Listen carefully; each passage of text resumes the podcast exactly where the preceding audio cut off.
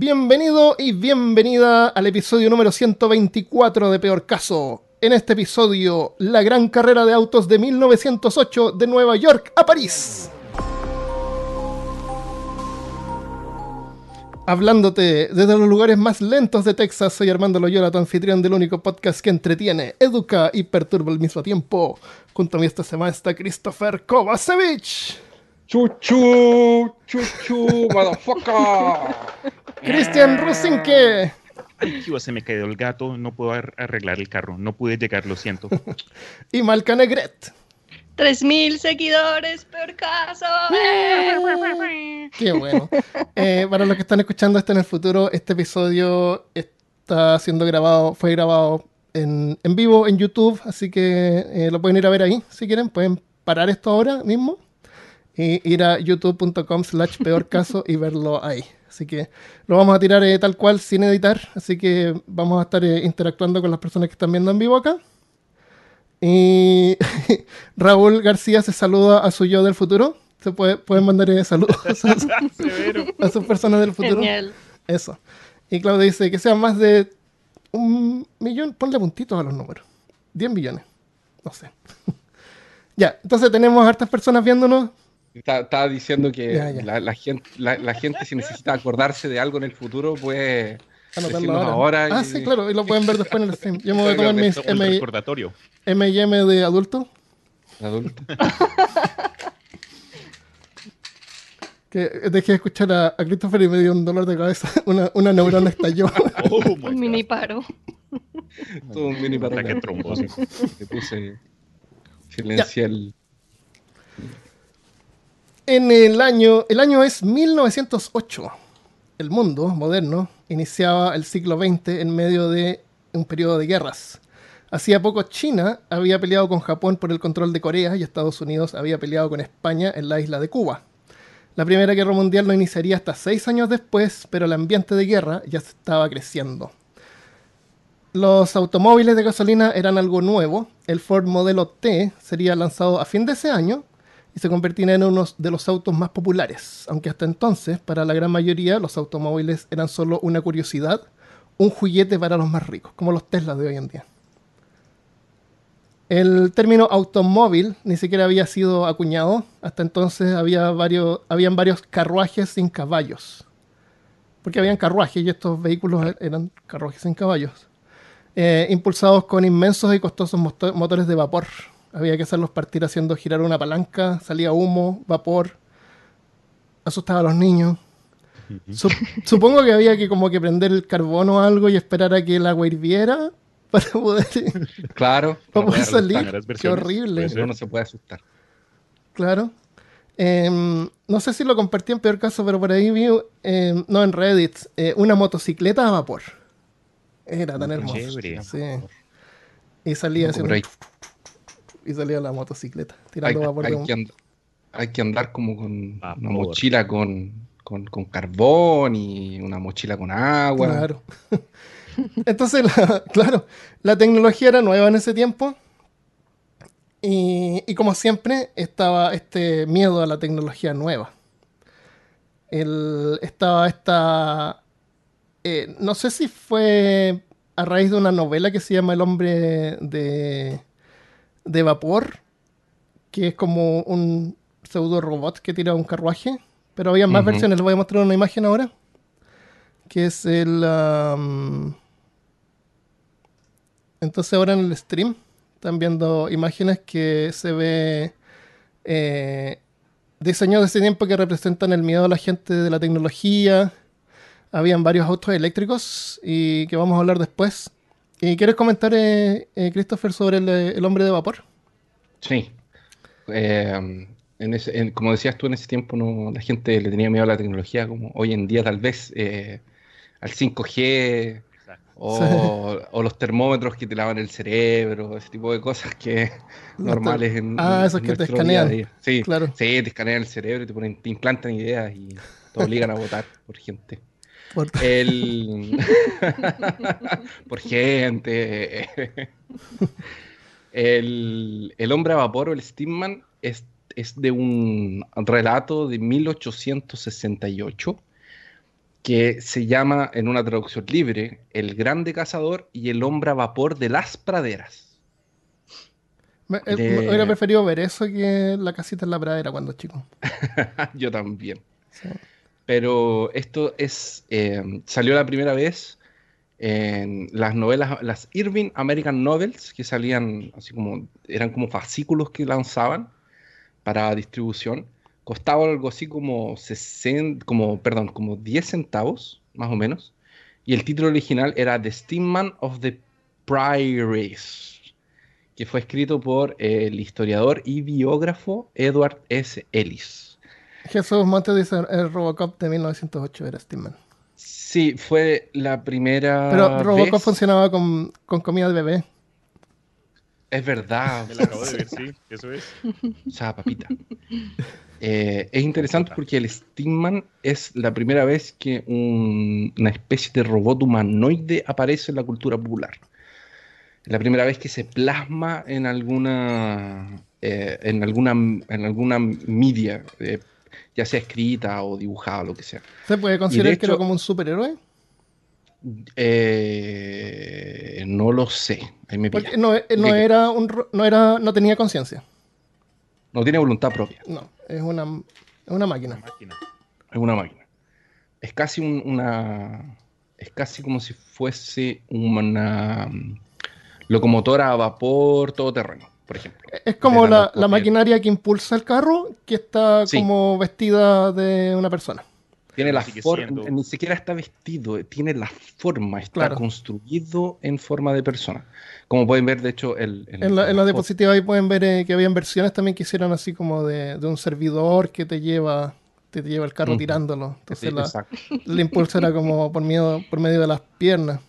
La, Ese realista como que da más miedo que los demás. ¿No es Sí, cierto? con esa El cara, blanco qué terror. No, y lo otro, en la yo ya les voy a leer la descripción que tiene en el propio libro que le hacen, Em, pero e- era- es muy grande, tiene como, eh, son como 3 metros de altura, pero ya, ya lo vamos a ver específicamente. Ay, yo no vi eso, vi la, la carátula que sale así como que mide unos dos metros y medio o algo así. Sí, es- de ahí es como el, el- el- por el dibujo, me imagino que por la perspectiva. Ahora, básicamente, ¿de qué se trataba este esta primera novela que de hecho tuvo seis ediciones? eh, fue súper pedido, fue súper popular. La gente pedía más y más. Y después eh, otros autores tomaron el personaje y como que lo rein- no lo reinventaron, pero continuaron la historia con otro científico. Porque el inventor de esto se quedó como con ese modelo y después el- los otros autores tomaron otro inventor que eh, hizo la versión Mark II Ah, ¿sí? del nombre de, sí, hizo el Mark II del, del. Steamman.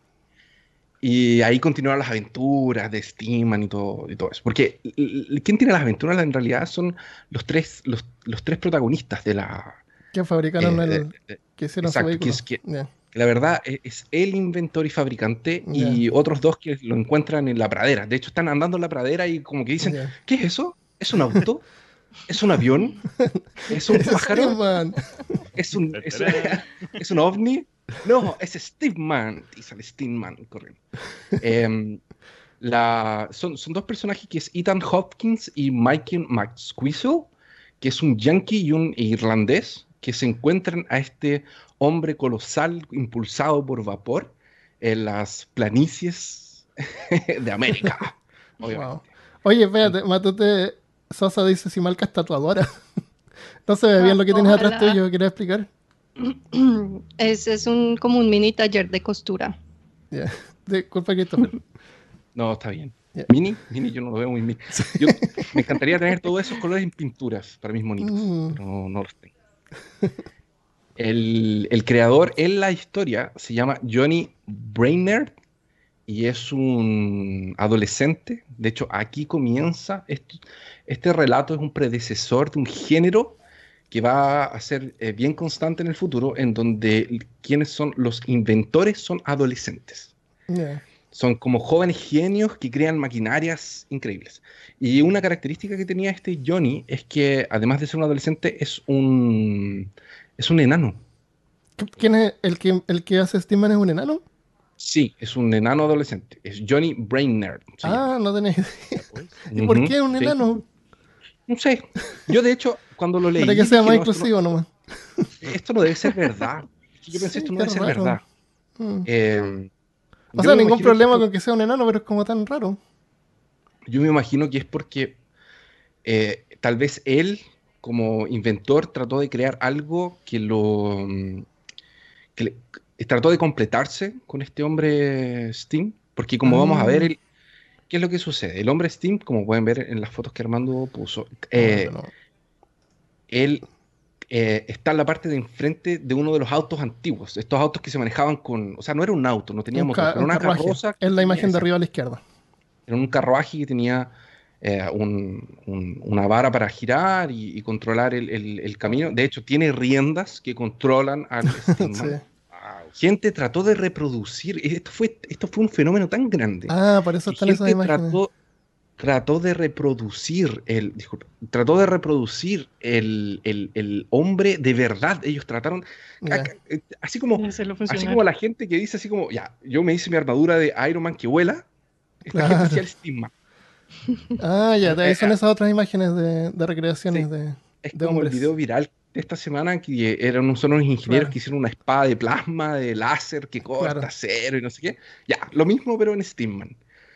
Eh, y eh, bien rápido voy a, a hacer una traducción súper libre de las características de cómo lo describen en el libro Steamman para que se den cuenta de la imponencia y del tamaño de este, de este ser mecánico que viene eh, a industrializar el, el- el América. Em, tenía, tiene algo así como 10 pies de altura. 10 pies son aproximadamente 3 metros de altura. Ya. Eh, que se miden desde los pies hasta el tope de su, De su sombrero. sombrero de copa, que es al mismo tiempo la chimenea por donde sale el, sí. el humo. Entonces, eh, Ah. obviamente tiene que ser alto, no solamente por ser Claro. imponente, sino porque si es muy bajo, el Claro. vapor le llega al conductor Claro, en la cara. y no puede manejar. Pero es un enano, así que no tiene que ser tan alto Pero, eh, sí, pero es que había gente que lo acompañaba, po, hermano, Ya, ya, sí, ya. tiene pasajeros, el carrito cabe más. Un enano altruista. Es egoísta. Buena gente. Tiene incluso una cinta, se preocuparon de ponerle la cinta en el sombrero que está pintado todo de, eh, de- de negro. Su cara estaba hecha de eh, acero, iron es acero, ¿verdad? Sí. Pintado también de color oscuro, de color negro, con dos ojos que son muy eh, valientes porque no le temen a nada. Eh, y, una, y una gran boca. Su nariz es, eh, es- su nariz es lo que eh, se cambia por eh, un, un silbato. Ah, de ese Entonces la silbato, nariz es el silbato, Ah, exactamente, que hace el chu chu. Claro, Por eso si que mi- el fue- labios de pato. En vez de- Exactamente. Ya, sí, mejor. En el pecho es donde se, es donde se, donde se, donde se hace el- la evaporación del agua. Ajá. Entonces es el, el- su pecho es donde está la caldera y, y donde se guarda el, el carbón también, el combustible que va a, a quemar todo esto. Ahora tiene una mochila también que pasa a través de los hombros, un par de, de brazos que son proyecciones o son, están casi como unidas a los ejes de la carroza Bueno, la foto no. eh, y pies que tienen, eh, que tienen espinos, que tienen más espinos de lo que tendría eh, un- un- una bota de un jugador de béisbol. Aquí en el libro lo describen como que sería el monarca ¿Qué de es los lo que es jugadores de béisbol. Son pinchos, así como que tienen... Ah, los- el pie tiene guayos. pinchos, eso, Ah, como Como para lo- agarrarse del suelo. eso, para agarrarse al Tracción. pero tiene muchos. Ya. Em, sus piernas son largas, obviamente, y cuando camina, camina naturalmente como si fuese un hombre, pero eh, cuando corre es cuando como se transforma en una máquina, porque el movimiento de las Ah. piernas es medio... eh, te, te- te aleja del, del- de- del ser humano, te das cuenta inmediatamente de que es una máquina de 3 metros. En su mochila tiene válvulas, eh, una para el vapor, otra para el agua, y tiene también el conductor puede ver el- los medidores que tiene en la mochila también. Tiene dos medidores para saber la presión y saber la cantidad de agua que, que tiene, porque están en medio de una persecución. Esto se supone que es para ellos tener aventura y recorrer América claro. Y, y- y todo eso. Em, ¿Qué más que es interesante que él tiene? Eh, ah, sí, en el, ca- en el carro eh, cargan eh, combustible y cargan agua y lo alimentan a él a través de tubos que Ah, salen desde el mismo, desde el mismo carro. Básicamente es una locomotora. Eh, Claro. Ahora el conductor lo, tiene dos riendas que van a los hombros y a la mochila. Y si él tira a la derecha, el hombre máquina gira a la derecha. Y si él tira a la izquierda, el hombre máquina gira a la izquierda. Eh, además tiene una pequeña palanca que hace que... eh, que, que tiene, una, tiene una cuerda para apretarle la nariz y que suelte el, el vapor. Hacer los chuchos. Y si hay un exceso Sí. de, de líquido, tiene que ser una forma de, de liberar el líquido. Eh, claro, eh, no parece que no. Ah, Y tiene eh, una... Eso, eso básicamente. Eh, te cuento un poquito del cómics rapidito, para no alargarnos Sí. tanto. La, la otra imagen que ven ahí es de un cómics moderno, que es de Black Horse, se llama esa editorial. Sí, se llama Dark Horse Dark Comics. Horse. Dark Horse. Y el cómics es de 2015 a 2016 que fue lanzado. Ese es, una, es un cómic corto de cuatro partes. Eh, yo lo compré. Me gustó que. Me gustó que está mezclado con H.G. Wells. El, el Steamman tiene que luchar contra las hordas de extraterrestres que vienen a conquistar el mundo. Y después tiene que luchar con, eh, contra este vampiro que, que era del futuro. Así que cuenta la historia de eso y, y las aventuras. Y, el- y, el- y en este caso, el Steamman es gigantesco. Como un Sí. Messenger. Un Kaiju, qué sé yo. Mecha. Un mecha, claro. mecha. Y lo controlan cuatro personas adentro. Ah, es como... Steamman. Claro, Brazos, no, no, no se van tanto así en la parte técnica. ¿no? No, no, no se, no se ve así como maquinaria. No, no es mecha el- la, la historia, ni tampoco es steampunk. No, no es steampunk. algo. Se, se ve un poco, pero no tanto. No se enfocaron en eso. Y eso me decepciona un poco. Que yo quería ver eso. Eh, el, el Steamman también aparece en la Liga Extraordinaria de, de- ¿Ah, sí? de Caballeros. Sí, sale en la Liga ¿Sale en la Extraordinaria, pero no en la película. No, Ah. en el cómic. No, no, es- Y en un otro cómic que es Nemo Heart of Ice, Corazón de. Hielo. Nemo es el capitán Nemo que Sí, viaja. sí. la- Ah, qué bueno que no se ha olvidado. Exactamente. No, de hecho es bien recurrente. Yo no sabía que era tan popular. Sí, no- yo no lo había visto antes de esto. Excepto de Iron Man. Como lo más parecido que hay ahora. Ya, le damos adelante. Para no. Parece que, parece que Christian está muy bajo. Cristian, habla de nuevo, por favor. Sí, Re- ¿Revisaste, revisa el volumen, eh, el control de- en el Skype que no te esté controlando el volumen del micrófono, por favor. enseguida. Ya, mientras eso hace, voy a darle adelante con esto. Porque Sí. ni siquiera partimos con la carrera todavía. La tecnología de baterías de ácido había mejorado lo suficiente para 1881 para producir vehículos eléctricos. De hecho, esto es una sorpresa. A inicios del, del siglo XX, la mayoría de los vehículos automáticos, digamos que no eran tirados por caballos, eran eléctricos. Y de ahí no, y ahora estamos volviendo a esa como época de autos eléctricos. Ujú. Eh, Cristian habla, por favor. Dice que tiene frío. No, frío no tengo, lo que tengo es calor. Ah, ya, ahí está bien. Eh, incluso se demostró la tecnología en locomotoras. Hicieron algunas locomotoras eléctricas. No funcionaron, pero las hicieron. Eh, Claro. Jay Leno, ¿saben quién es Jay Leno? Es una El que personalidad. tocaba con de- McCartney.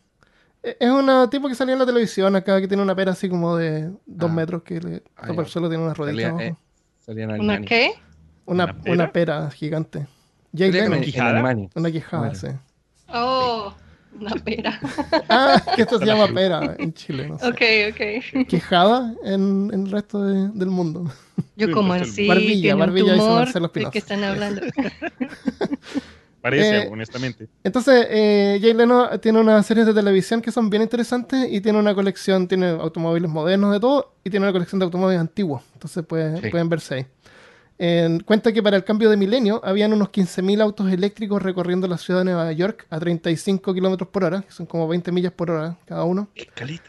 cargados con baterías de Edison y hasta lámparas eléctricas, porque en ese tiempo era la gran cosa porque las lámparas eran todavía de gas, la de los, la de los carruajes, digamos. Eh, lamentablemente estos vehículos eran vistos como transportes para mujeres.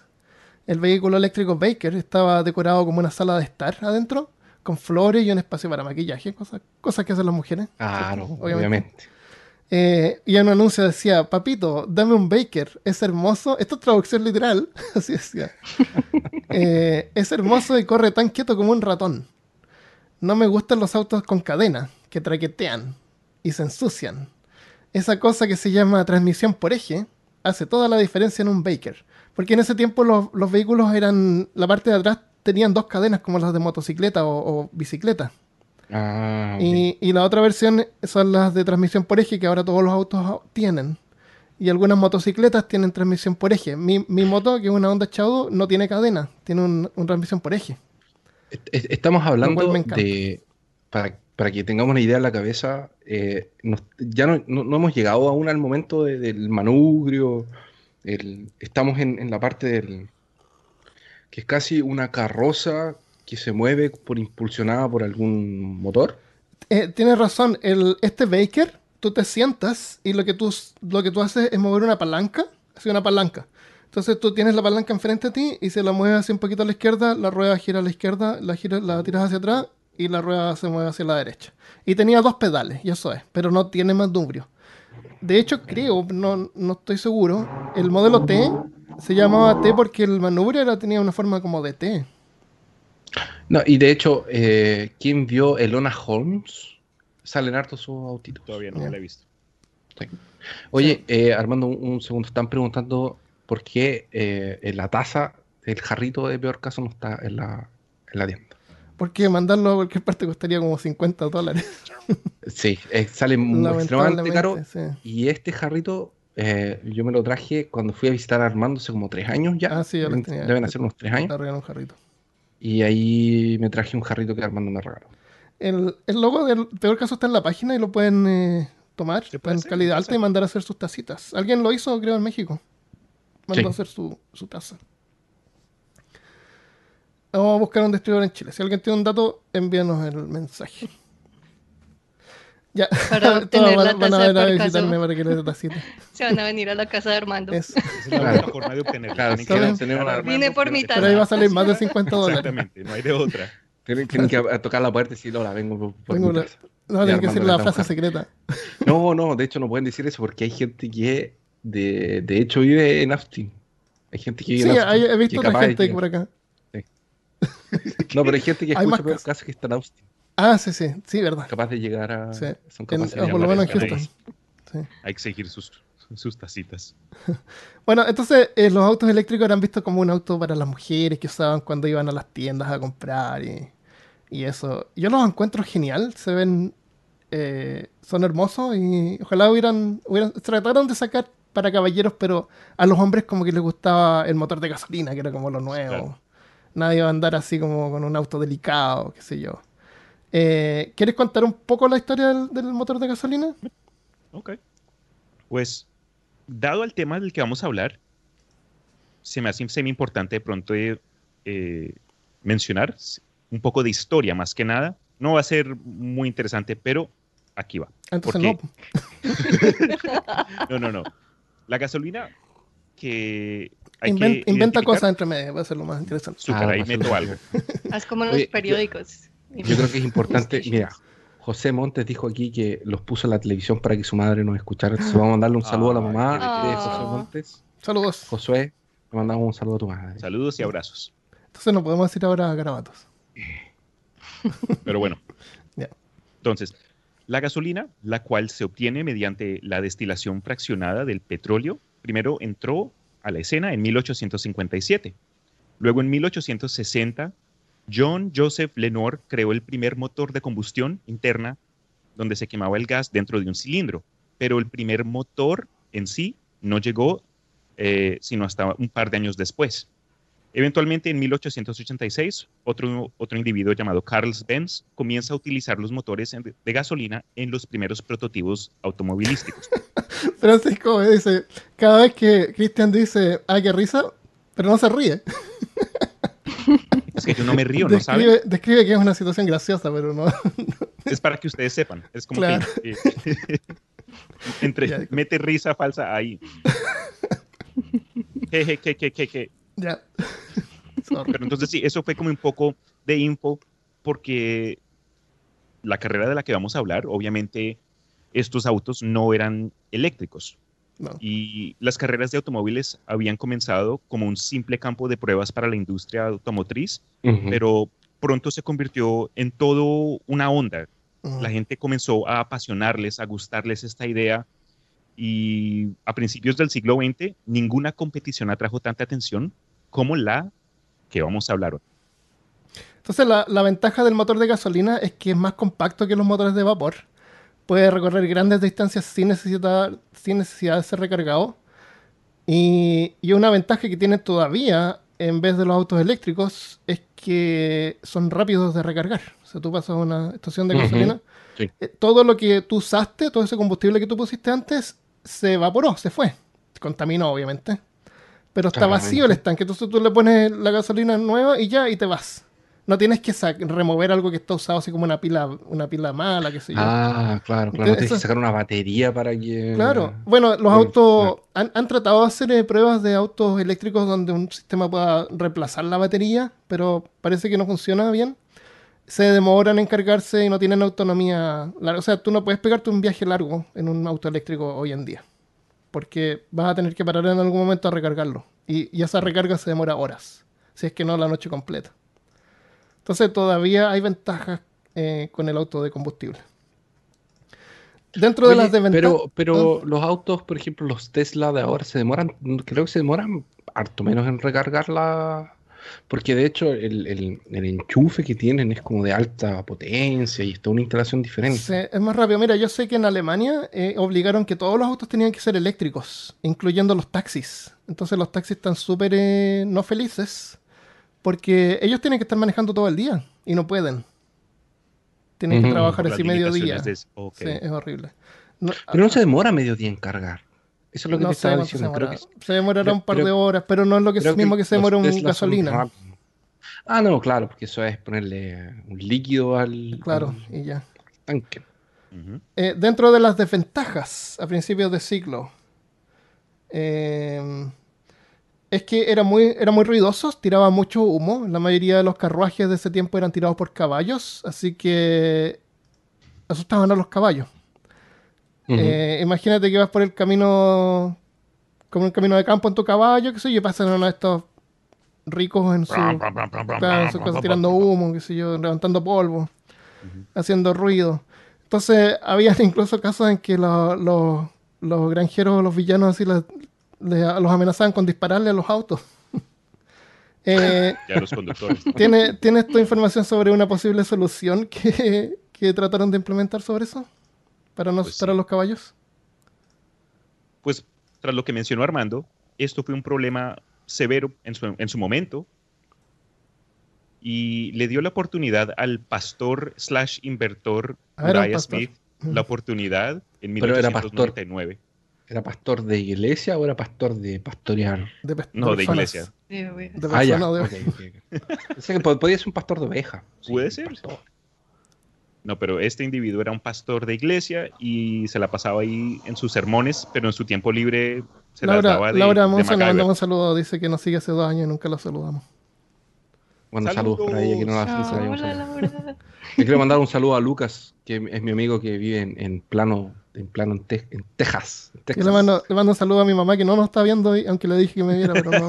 Sí, yo también, yo dudo Sí. que mi mamá me esté viendo Sí, también, igual le mando mando un un abrazo saludo. igual. ya, sorry, eh, eh, Cristian. Voy a poner la imagen para que se vea ahí de lo que tú vas a hablar. Vale. Entonces, en 1899, Uriah Smith, del estado de Michigan, creó a Horsey, The Horseless Carriage, o en español, Caballito, el carruaje sin caballo. Como que un nombre tan tonto. No es quizá la cosa más complicada del mundo, pero en sí Ay, Dios mío. era una cabeza y cuello de caballo. Hechas que poner. Pero es obvio que le tienes que poner el caballo. pues, Sacaron el caballo, entonces la gente va a decir, oye, pero ¿cómo voy a subir a esto si no tiene un caballo? Claro. No se preocupe, señor, tiene un motor, no necesita un caballo. Claro. Pero ¿cómo no le voy a poner un caballo? Entonces le ponen un caballo. Entonces, ahora toma tu cabeza de caballo. Claro, toma tu cabeza de caballo. Por favor, ahí ya, Y, métalo. y tiene un caballo de fuerza. Calla. Sí. Solo uno. Qué terrible. ¿Cómo la gente no se puede acostumbrar a las cosas nuevas? No. Es esa transición.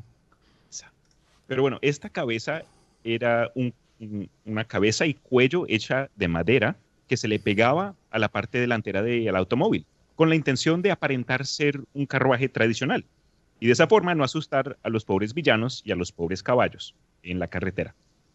Se sabe del diseño de Smith, pero por lo que investigué no parece que se produjo No, mm, pero se a- patentó. algún ejemplar de esto. Exactamente, entonces solo se sacó el diseño y por lo que también vi, está en la lista de los peores automóviles de la revista Time. Entonces, es algo que llegó a los, a los libros de historia de automovilismo, pero por las razones totalmente, pues no necesariamente buenas. Oye, eh, Ese es Horsley. José, Josué Monte dice, y por atrás ponían el trasero del caballo. Era porque vean cuando se iba.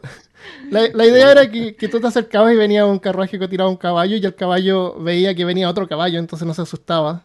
No, no, el caballo no decía así, Ah, oh, viene un carruaje sin claro, caballo, ¿qué es caballo. esto? No, claro, no, ¿qué es esto? No, pero vi un otro caballo. Y cuando ya estuviera cerca ya era tarde y el- tú ya habías pasado. Era para que no se asustaran. O tal vez para que lo- los, los campesinos no te dispararan. Vieron así de lejos, ah, tiene caballo. No, lo Pasa. cuento es que si, si los campesinos le hubiesen disparado a la cabeza, esta era hueca. Y ¿Ah, su sí? propósito era para mantener la gasolina, el combustible. ¿Te imaginas Ouch. que además me das un villano? Oh ¿Cómo my se atreve goodness. a Explota, de mi como en las películas. Sí, ves, ¿qué Eso quiere se decir? mueve. Y no tiene un caballo. Debe ser de Satanás. Le voy a disparar. Claro, es como, Ahora es sí como hoy en día que le disparan a los drones. Le disparan al Oh, Debe ser algo comunista. ¡Pah! Viene de Rusia. El diablo. Claro. Claro, debe ser un dron chino. ¡Dispárenle! El... Entonces, déjame explicarle un poquito de la ilustración esta. Em, No, sí, esta, sí. Oh, es la mira, solo- del periódico que representa el medio de la gente de la tecnología. Sí, dale. ¿Qué? Eh, Francisco dijo que por algún motivo la imagen de la izquierda, que es esta, Este robot. eh, este robot con muchas patas, le recuerda a Wild Wild West. Exactamente. Cierto, sí. Wild Wild West Sí. se dan cuenta. Esa película me gustó visualmente. ¿Te puede gustar algo visualmente? Eh, Sin importarte el plot sí. ni nada. Will no. Smith, el actor principal, dijo que arrepintió haber Sí, tomado ese script. está mal categorizado, está mal, tiene mala reputación, pero yo encontré que genial. algunas cosas, algunas escenas así como ideas geniales. Cuando el tipo se es- levanta y... A ti te gustan mucho las cosas steampunk. Sí, me gustó la, la mecánica, sí, el Exacto, fue sí. entretenido en ese sentido. Entonces, en los diarios, en los periódicos, se anunciaban a la gente, le trataban de vender carruajes sin caballo a la gente que tenía carruajes con caballos. Entonces, si usted Pero puede claro. mantener un caballo, puede mantener un carruaje sin caballo. Eh, Exacto. Solamente tiene que pagar eh, 80 mil dólares. Y mire, no defecan el camino. Y también no despegan el camino. Em, ya, entonces, Un de Metal Slug dice. Buenísima referencia. el, entonces para promover los automóviles de gasolina se hacían un montón de eventos. Como decía Cristian, habían tipos de carrera de todo, así que llegaba más lejos, que podían subir en- más empinados. Te inventaban un montón de cosas. Mm. Menos casi quien era más rápido, que eran todos lentos. en ese tiempo la mayoría de los vehículos nuevos de gasolina tenían así 15 caballos de fuerza. Eh, hombres ya habían atravesado Estados Unidos en automóvil, pero no fue hasta el año siguiente cuando lo haría una mujer por primera vez. Eh, Marca, ¿tienes algo sobre eso? Sí. Resulta que por am, 1909, Alice Ramsey, que era la hija de, un padre que toda la vida le había impulsado su amor por la maquinaria, decidió que en vez de contratar un chofer, ella iba a aprender a manejar. Y en su primer verano como conductora manejó más o menos 9.600 kilómetros solo en New Jersey, solo en el área en la que ella vivía. Y también participó en una carrera de resistencia de 241 kilómetros y tuvo una puntuación perfecta. Eso hizo que llamara la atención de una compañía automotriz que se llamaba Maxwell Briscoe y le ofrecieron patrocinarle un viaje desde Nueva York hasta San Francisco. Wow. Ella es la única que puede manejar escuchando Born to be Wild, de verdad. Es la única que tiene el derecho Sí. a escuchar Born to be Wild. Sí. Pero en ese tiempo no habían radios en los autos, así que quizás que cantaban Ah. unas canciones así de campo. Yo hilori, holi, ho, yo hilori, ho. Uy, no, pero con todo lo que le pasó, yo diría que la primera canción le aplica más. Am, ellos le dijeron que le, le prohibían el carro, el automóvil, am, servicios de reparaciones y tanqueado, aunque tenía que prepararse muy bien porque obviamente en ese tiempo que todavía no había muchos, ah, quedarse sin gasolina querría decir que hubiera Mm, tenido sí. que caminar muchísimos kilómetros. Incluso morir, podía morir. Posiblemente. Dune decía Y- que no, no contrataba un chofer, pero llevaba un músico, un, un trovador ahí. Eso. Qué asco, Y- Felipe. claro, una cintara, no sé. Además, había otro problema que era no todas las locaciones habían sido mapeadas. Ah, claro. Entonces, también. am, am, para guiarse no, tenía no que... existía Map City en ese tiempo. ¿Se acuerdan de Map City? También ¿Saben que- saben que existía? Nada, nada. Cuéntame. Existía una cosa que se llamaba, bueno, solo para la área de Mississippi, pero se llamaba el Blue Book, el libro azul. Ah, Pero-. Las indicaciones eran algo así como, am, haz derecho en la casa amarilla. Oh, Oh. Y resulta que había gente que estaba en contra de los automóviles. Entonces apenas se enteraban de que su casa había usado, usado para la guía, le cambiaban el color a la casa. Qué ¡Malos! mal. Eso también le pasó en el viaje, que- Se perdían porque no encontraban la casa amarilla, que ahora era verde, y pues no sabían.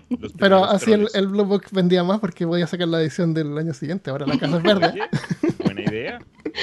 Casas actualizadas. Claro, Sacarle Como el, el libro de. parche. Qué Como el horrible. Green Book.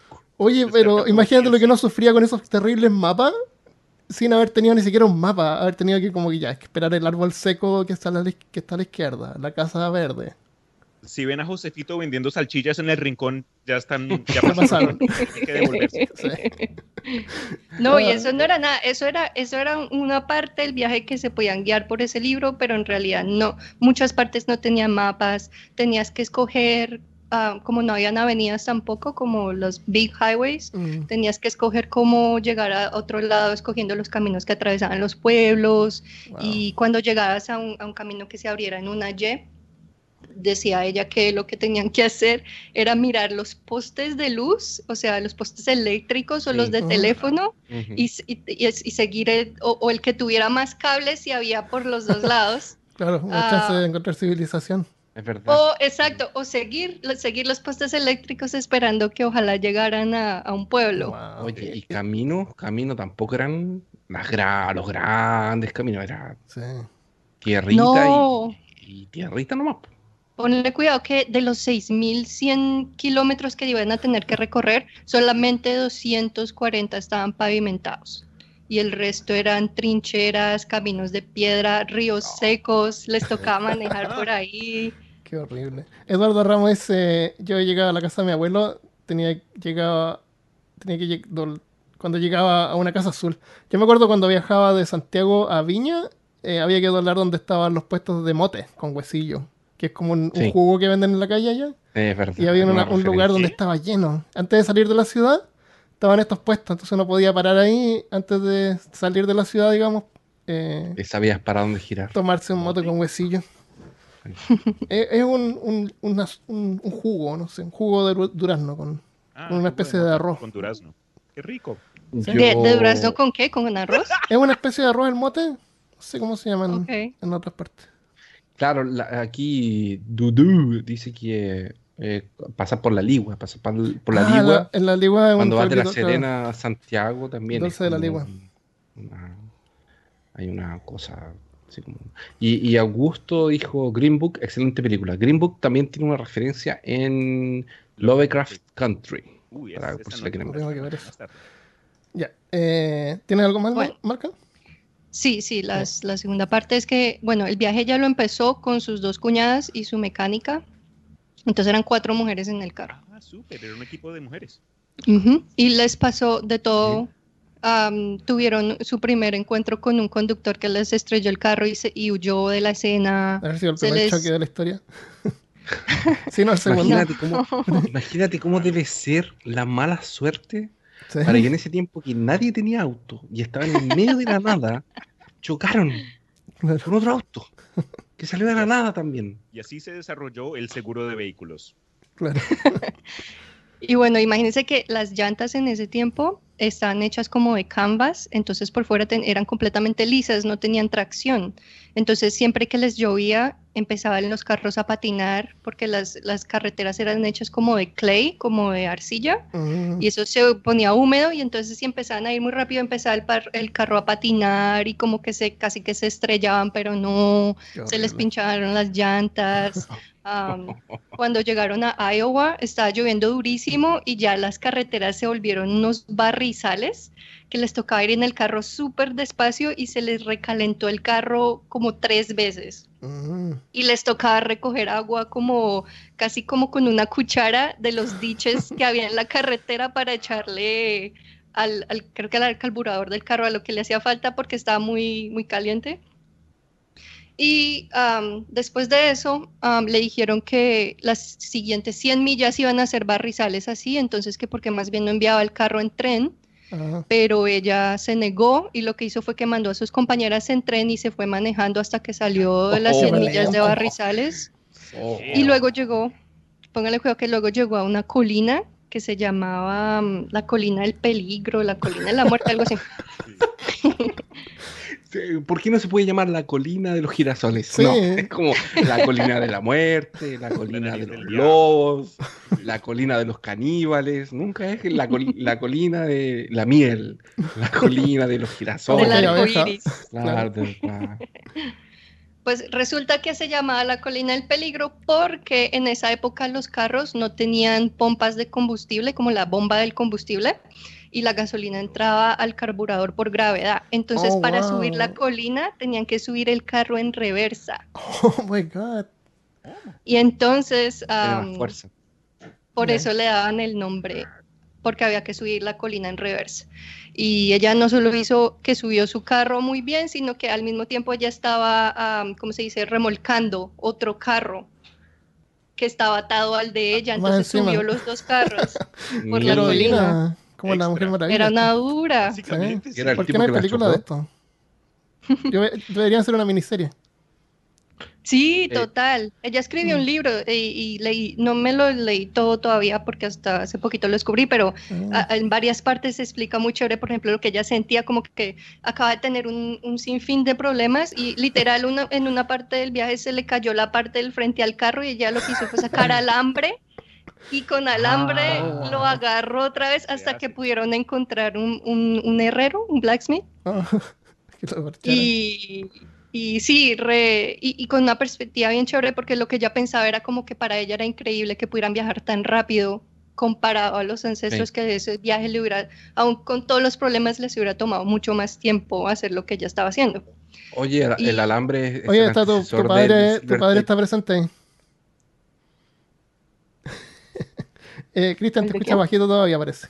Todavía. Ah, mi padre, es verdad. Sí, saludos al padre de, de Christopher ahí. Mi, lo padre, en padre ridículo. está aquí. Cuando viajábamos a La Serena, de La Serena Viña, unos 400 kilómetros para ver a mi abuela, sí. eh, ya sabía que habíamos llegado al 3420 veces exactas que Christopher preguntaba cuánto falta. Es verdad, yo preguntaba todo el tiempo cuánto falta, porque era demasiado largo. Cinco Sí, horas en mi cabeza, sí. andaba dentro del auto, era- y no se demoraba tanto, eran como 6 horas, 7 horas. una cosa para un niño. Y sí, y cuando llegábamos a la vez 3420, mi papá ya sabía que estábamos casi llegando. Ahora, antes también nos mencionaron aquí el túnel de la calavera, que también Ah, sí, el túnel, a mí me encantaba el nombre. Sí, Pero el porque- puro nombre nomás. Ah, ah, mi papá decía que tenía la, la roca viva. Porque no estaba, no estaba así como con cemento. Era, se veía Ah. la roca.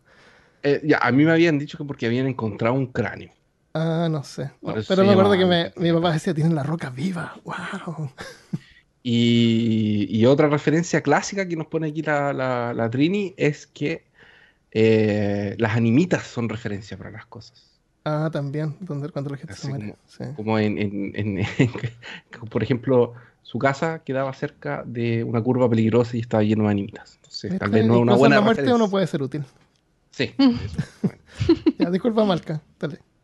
No, tranqui. Y luego al final se reencuentra otra vez con, la, con todas las otras viajeras y se encaminan a Alaska. Tuvieron muchísimos más problemas, les tocó, se les atascaba el carro en esos caminos porque pues er- er- estaban en muy mala condición. Am, en una tuvieron que viajar, se les, se les inundó el puente con el que podían cruzar y tuvieron que manejar en- encima de los carriles del tren, sí. esperando que ojalá no viniera el tren mientras lo estaban cruzando, porque tampoco sabían de, horarios ni nada. Y, y ni Y siquiera bueno- tenían suspensión. Así que imagínate, porque no podían montarse arriba del carril, sino que iban por las maderas. Oh my gosh. Sí. T- Todo lo que tú describes es lo que también les pasó a, la- a las personas de la carrera que vamos a, a contar más adelante. Oh no. Arruina el episodio. Ah. No, no, no, porque no tenía tanto detalle. el bueno. episodio. No, es un, es un resumen. En Bueno, fin. gracias por escucharnos. Eh, ahora vamos a los saludos. Bueno, Y bueno, a la final hasta fueron rodeadas por una partida de caza de nativos americanos con arcos y flechas y se liberaron, llegaron a la Wow. meta después de dos meses y luego yo tuve una carrera de conductora como por 75 años y, bien, bien ganado. y escribió su libro para las que les interese o los que les interese, se llama Velo, Guardapolvo y, Hier- y Hierro para Neumáticos. Y ella se llama Alice Ramsey. Alice Ramsey. Ramsey Desconocida con ella. el- Y, oh, el último dato que quería decir, Ah. ella hizo todo esto en una época en la que, que no podía creer cuando lo leí, pero bueno, sí es verdad. Ah, decían que si una mujer está en un carro que iba a más de 25 millas o 25, 24 kilómetros por hora, perdón, causaba eh, sufrimiento mental, excitación nerviosa y disturbios circulatorios que le Oh. causarían insomnia a las mujeres, a Claro. nadie más. Oh, wow. La sociedad es terrible. Era terriblemente sexista en ese tiempo, Y machista. machista. Sí. Pero también encontré mientras leí la historia de ella que hubieron varios hombres que la apoyaron o que cuando se pinchaba ella era la que quería llamar, eh, cambiar las llantas y todos la respetaban y esa parte ella también quiso dejar saber que así como la mayoría de la sociedad también quería imponer, también había gente que respetaba y entendía como su papá o como su marido o como lo del equipo que tuvo Qué chimba, man. de los de Maxwell. Oye, Eh, yo- ¿qué pasa con tu micrófono? ¿No le puedes poner más volumen o ya está al máximo? Está el Max, bro. A ver, intento esto. Peor, mejor. Uy. Está saturado. Ah, y ahora- yo, yo- no, yo creo que Cristian se tiene que acercar un poco más al Sí, micrófono. está muy Está muy lejos. me lo Estás demasiado como lejos. quieran. Me De dicen. hecho, Cristian, a ver. tú, Cristian, no necesitas el pop-up si tienes la esponja. Ah, bueno, sí, puede me ser. han dicho. pero Intentémoslo. Ya, trata sin eso, pero ponlo Ya, cerca. y, así y como- acércate y eso. Sí. Sonido. No. Es dulce. Pero bueno, hablando aquí, algo que me di cuenta en los comentarios, Musical Celeste dice que en California, donde está, donde está hay una colina en la que eh, si se pone el carro en neutro, Neutro. esta empuja hacia adelante en lugar Ah, de sí. y al leerlo recordó algo acá de la ciudad de Boston, que es de pronto cae como anillo al dedo en respecto de que peor caso no es lo perturbador. En Austin, este puente en particular, si tú dejas tu carro en neutro, Acá en Austin. creo que a las 12 de la noche Ah, quiero saber el carro se va a empujar y, y sales después y revisas el vidrio de atrás, supuestamente vas a ver manos de niños que murieron en una tragedia, no sé qué Ah, Uh. están empujando tu coche. ¿Eso está en Austin acá? Ah. Ah, dime dónde es. Vamos a ir a probarlo. Es el puente donde, por, que sabes, sales de tu casa, vas a Downtown Toronto, ese puente que le pusieron un montón de luces Te escucho re mal. Yo soy el único que lo escucha mal. no. No. No entiendo entonces. ¿Dónde, dónde es el puente? Yo te lo mando después, no te Ya. preocupes. ¿Es un puente que pasamos siempre? Estás, te queda súper cerca a ti. Ya, vamos a visitarlo entonces. Ya. Eh, a ver si. Dile a la, dile a la Sam que, que deje de. que apague los torrents. Si mi novia está chupando todos los torrents del, internet. Sí. ya. Good save. Entonces, eh, aunque la tecnología automotriz estaba todavía en sus albores para el cumpleaños póstumo del presidente Abraham Lincoln, el 12 de febrero se organizó una carrera insólita. Cuatro naciones ace- aceptaron competir en la carrera de automóviles más larga de la historia. Seis automóviles representando a cuatro países estaban en la línea de salida en Times Square para iniciar un desafío que pondría a prueba el espíritu de 17 hombres y sus máquinas. Nada menos que una carrera alrededor del mundo, desde Nueva York Oh, hasta París. El premio y era con. el premio mil dólares, aunque en alguna parte vi que no había premio o un trofeo de bronce. Eh, Mil dólares en ese tiempo son como 30 mil dólares de hoy. Pero el verdadero premio, haber logrado completar una hazaña sin precedentes, tan excepcional que incluso hasta el día de hoy, más de 100 años después, nunca ha sido repetida. Yo creo que por Mm. problemas políticos hoy día sería bien imposible poder lograr eso. suena como reto. Sí, No, pero es que por problemas políticos, o sea, tú vas, no sé, pues, ¿Por qué? Rusia y te, te- no sé, te pueden matar por ahí. Ay, Pero, tampoco. pero, pero, pero, por ejemplo, a ver, el, el NASCAR Ah, sale como de Egipto y va para Chile y como que se da una vuelta al mundo ah, sí, también, ¿o no? verdad. Sí. Ya. ¿En serio? E- Entonces, hagamos una Sí, pausa ahora. el desierto. Hagamos una pausa porque les tengo una sorpresa. Ok. Ah, excelente. tengo una sorpresa a todos. A los que están escuchando y, y al equipo. Eh, alguien que participó en el podcast hace tiempo nos mandó un saludo. Entonces yo lo voy a poner ahora en la transmisión. Y, y se los voy El a tirar como, Dakar. Sí, y se los voy a tirar en la, como audio acá. Entonces lo van a ver ahora. Y yo tengo que apagar aquí. Y acá se va a empezar a ver. Hola amigues de Peor Caso, mi nombre es Carolina y quizás me puedan recordar porque participé en algunos capítulos de la primera temporada. Les mando un abrazo enorme virtual Claro, desde claro. lejos y felicidades por su tercer aniversario. Espero que cumplan muchísimos años más entreteniéndonos y por favor, cuídense, usen mascarilla y no dejen de escuchar Peor Caso.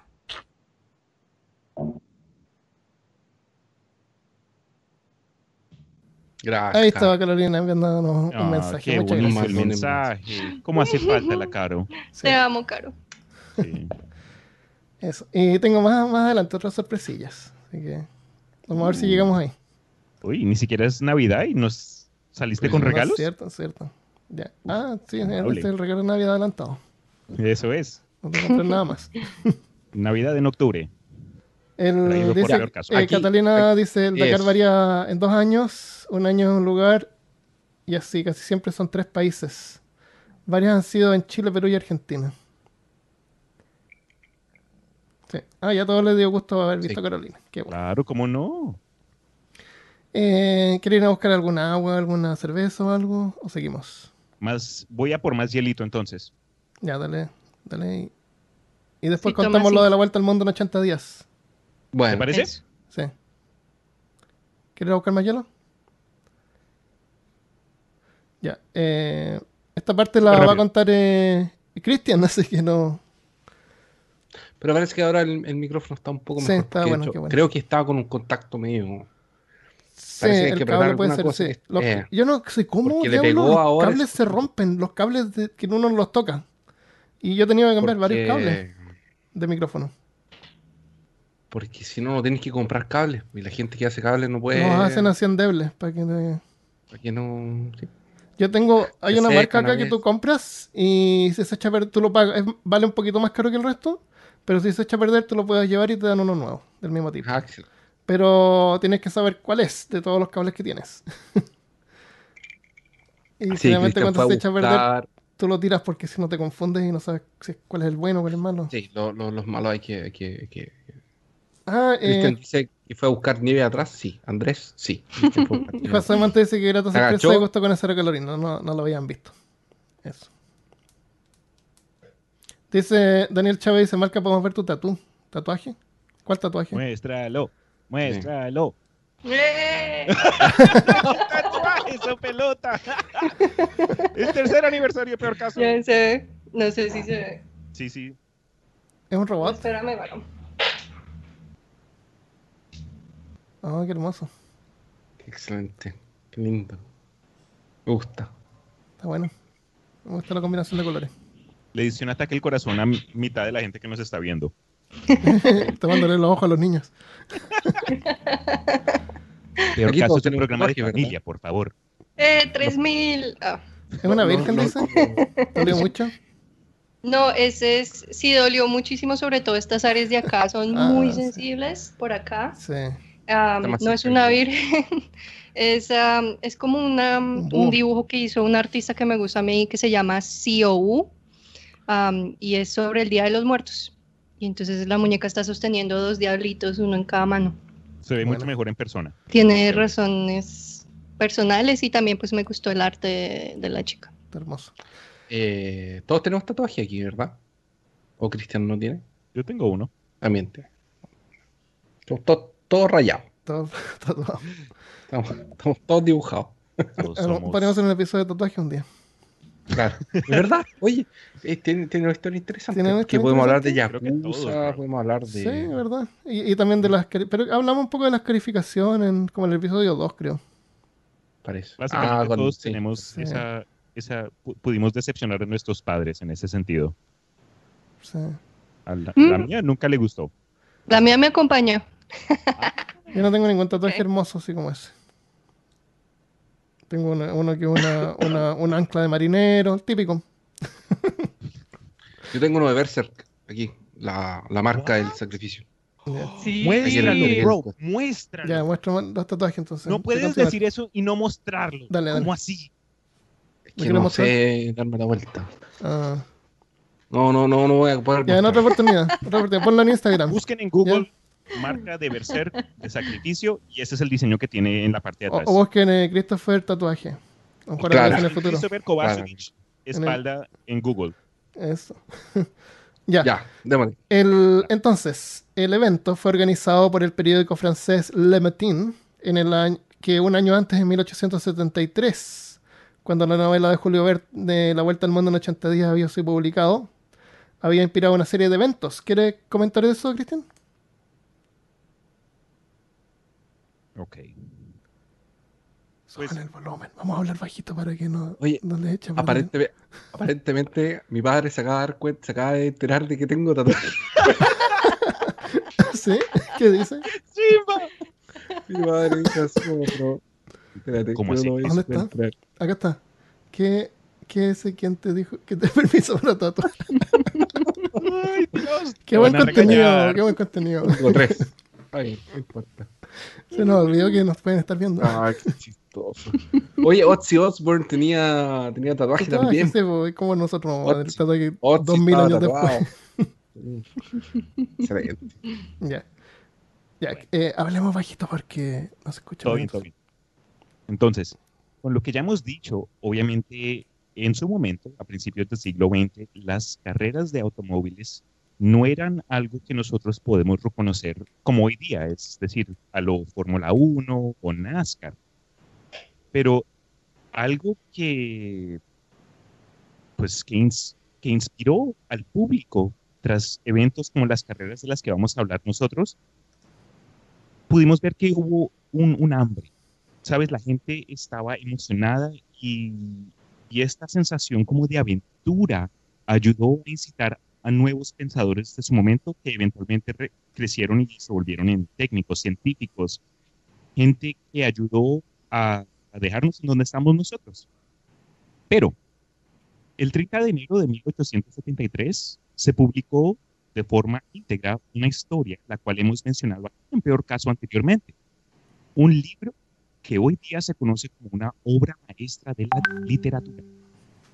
Me refiero a La Vuelta al Mundo en 80 días por el escritor francés Julio Verne. Hoy no vamos a hablar de esa historia en particular, porque en mi opinión creo que merece su episodio dedicado, Ujú, Sí. pero aunque... Incluso por los, los trayectos que hicieron en el libro están muy bien, están muy bien hechos.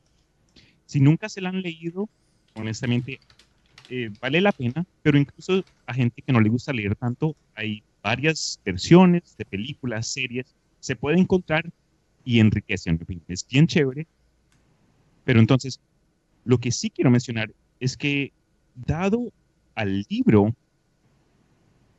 cuando salió en 1873, mucha gente eh, se vio inspirada y le dieron ganas como que o de repetir la hazaña o ganar Sí, al sí. personaje Sí. del libro.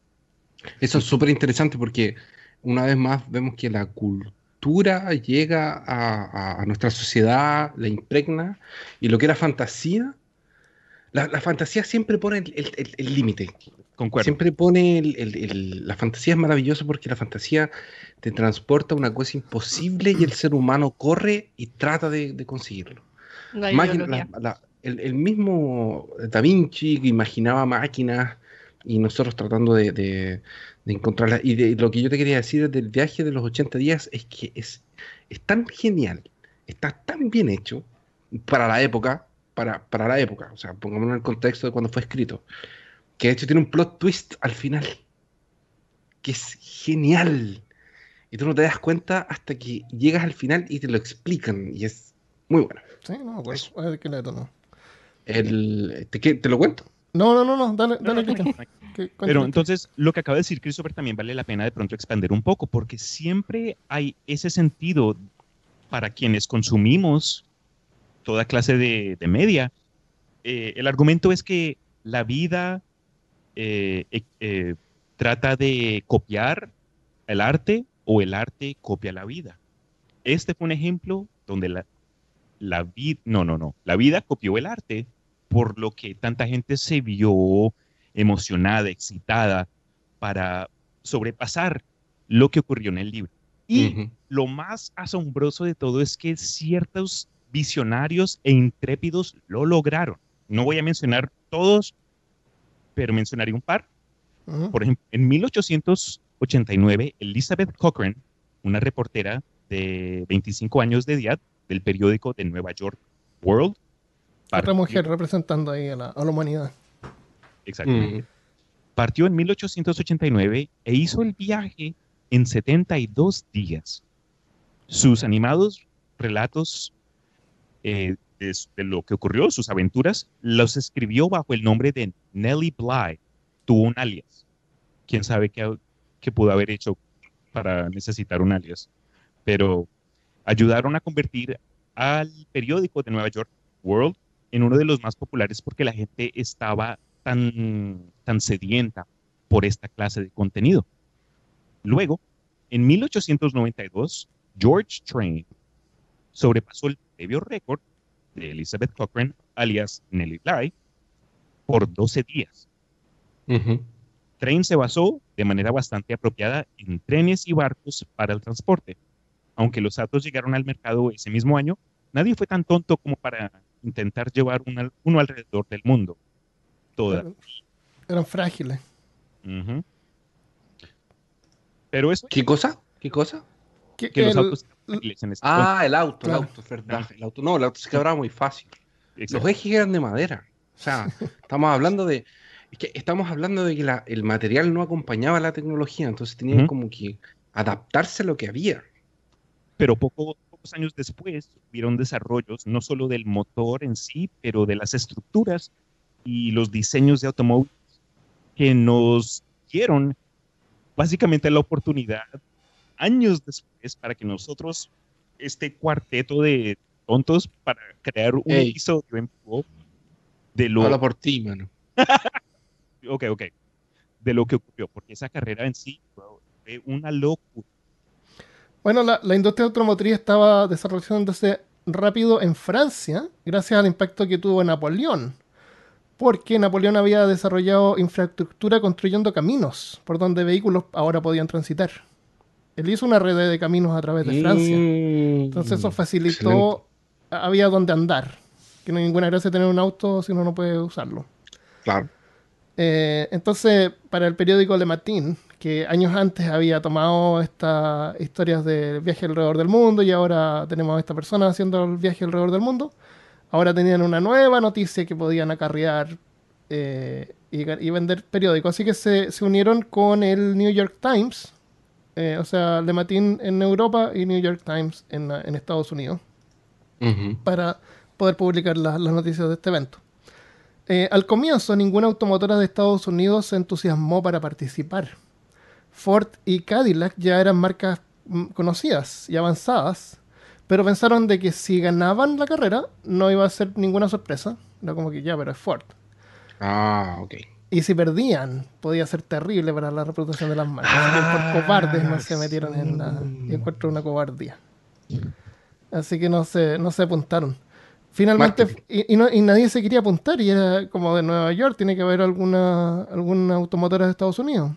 Así que finalmente el presidente Teddy Roswell, de ese tiempo, con su espíritu competitivo, alentó a las compañías a participar, y la empresa Thomas Motor Company, en una compañía joven en ese tiempo, se apuntó más que nada por la publicidad. La ruta planeada era salir desde Nueva York hacia el oeste, o sea, hacia la izquierda, y el primer punto de control sería Chicago. Desde ahí hasta San Francisco. O sea, Chicago está como pocas horas y después San Francisco está al otro extremo. Eh, habían, habían puntos de control pues, en varias ciudades donde te- tenían planificado llegar, dormir, qué sé yo. Eh, habían, habían pocos caminos pavimentados. Desde ahí conducirían hasta el norte, hasta Canadá, porque tenían que cruzar el continente a, a Rusia. Entonces, eh, pl- planeaban llegar a Alaska y cruzar por el estrecho de Bering, que pensaban que en, en el invierno se congelaba. Entonces podían cruzar en auto. Así que la carrera partió en sí. invierno. Ah, Nunca se había hecho este recorrido en invierno tampoco. No, no, no, no escucharon el episodio de, de, de la explosión Franklin. Claro, había muchas, eh, ¿cómo se dice? Misconceptions.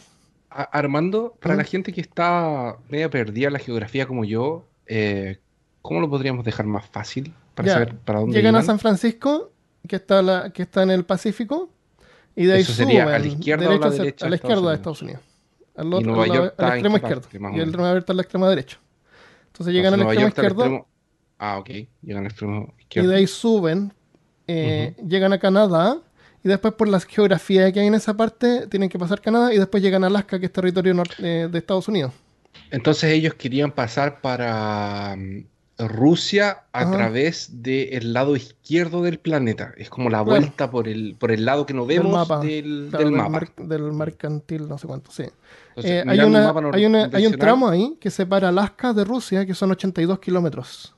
No es mucho, no es muy lejos. No es tanto. Y pensaban que en el invierno se congelaba.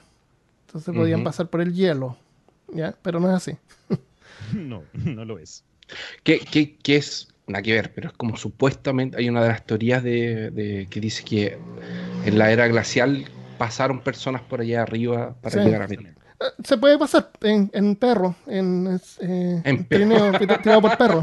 o en perro. Oye, montado y en si, y si- y si en, y si en mi auto yo le ponía una un, un- un torso de perro enfrente. A lo mejor, claro. ¿no? cruzar el, estrecho de. Sí, el estrecho de Bering es cruzable, eh, pero no en, en auto. No en auto. no Entonces, en esos autos. De ahí tenían que atravesar eh, a Rusia y cruzar Siberia. Todo Siberia, el Taiga, todos esos lugares hermosos de que hemos hablado antes. la montaña de la muerte. Y de ahí llegaban a Alemania. Bueno, en, en Rusia llegaban hasta Moscú, San Petersburgo. eh, Rasputín estaba vivo en ese, en ese tiempo, porque él murió en 1916. Así que él perfectamente pudo haber sabido la noticia y hasta tal vez vio pasar los autos. ¿Sí? Murió Rasputin. Murió Rasputin, pero años después. Entonces fue en 1908. Rasputin murió en 1916. En, Como Homero, en- así, cruzando por el, con los perritos así. Claro. hay que mirar, Corre, hay que mirar todas las fotos de las competencias en, en Rusia. A lo mejor podemos descubrir a Rasputin en una foto por ahí. El paso de Diatlov, claro, atravesar el paso. Em, y bueno, de ahí llegaban hasta Berlín, Alemania, y de ahí bajaban hasta Francia y, tenía, y la carrera terminaba a los pies de la Torre Eiffel.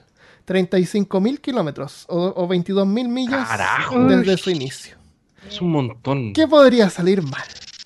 Nada. es muy la- es, es- es demasiado.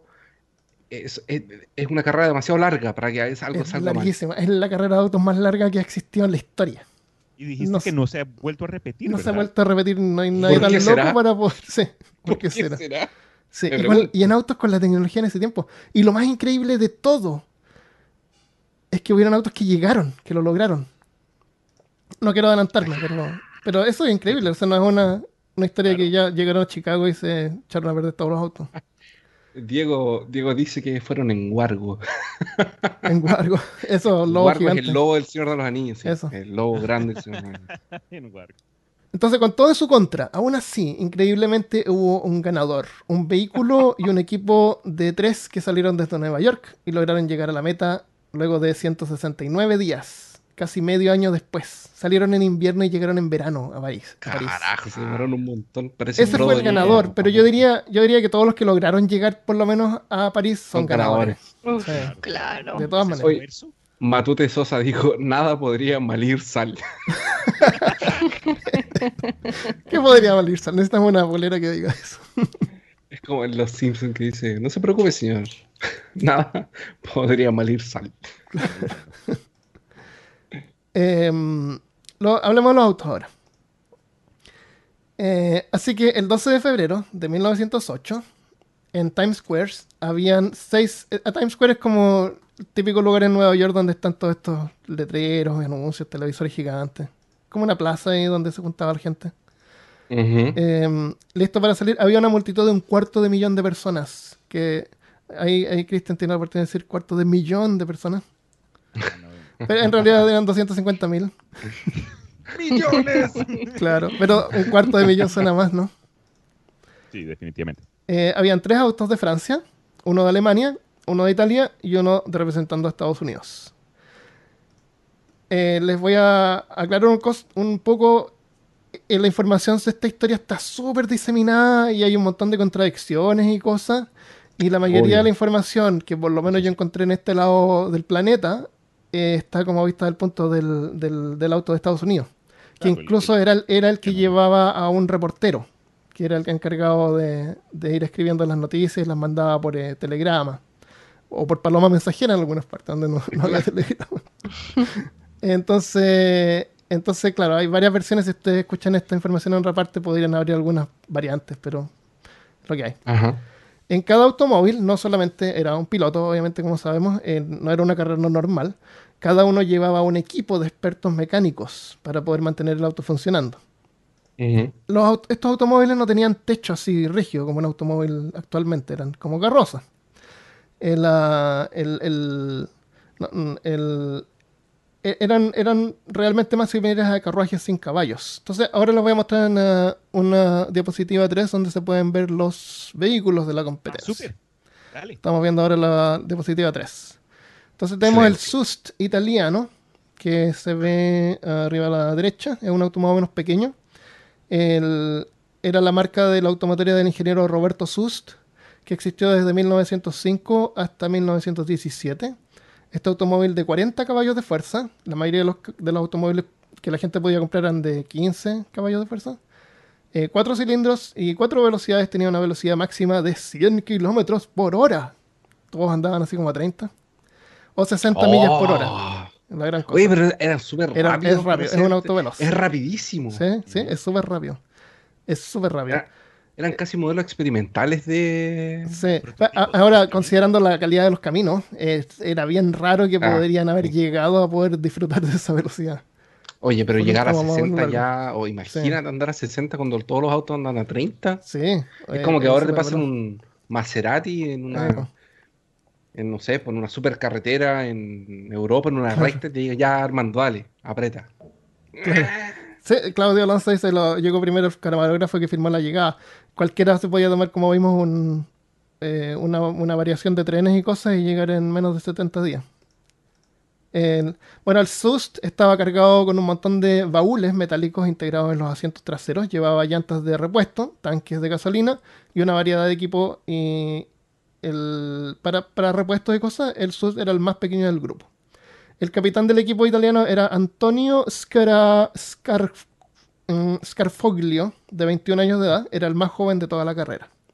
Su padre, un destacado escritor y editor de un periódico napolés, eh, se opuso a que su hijo participara en la carrera de autos. Antonio le dijo que si no lo dejaba ir, él mismo iba a construir una lancha motor para atravesar el Atlántico y llegar a Nueva York.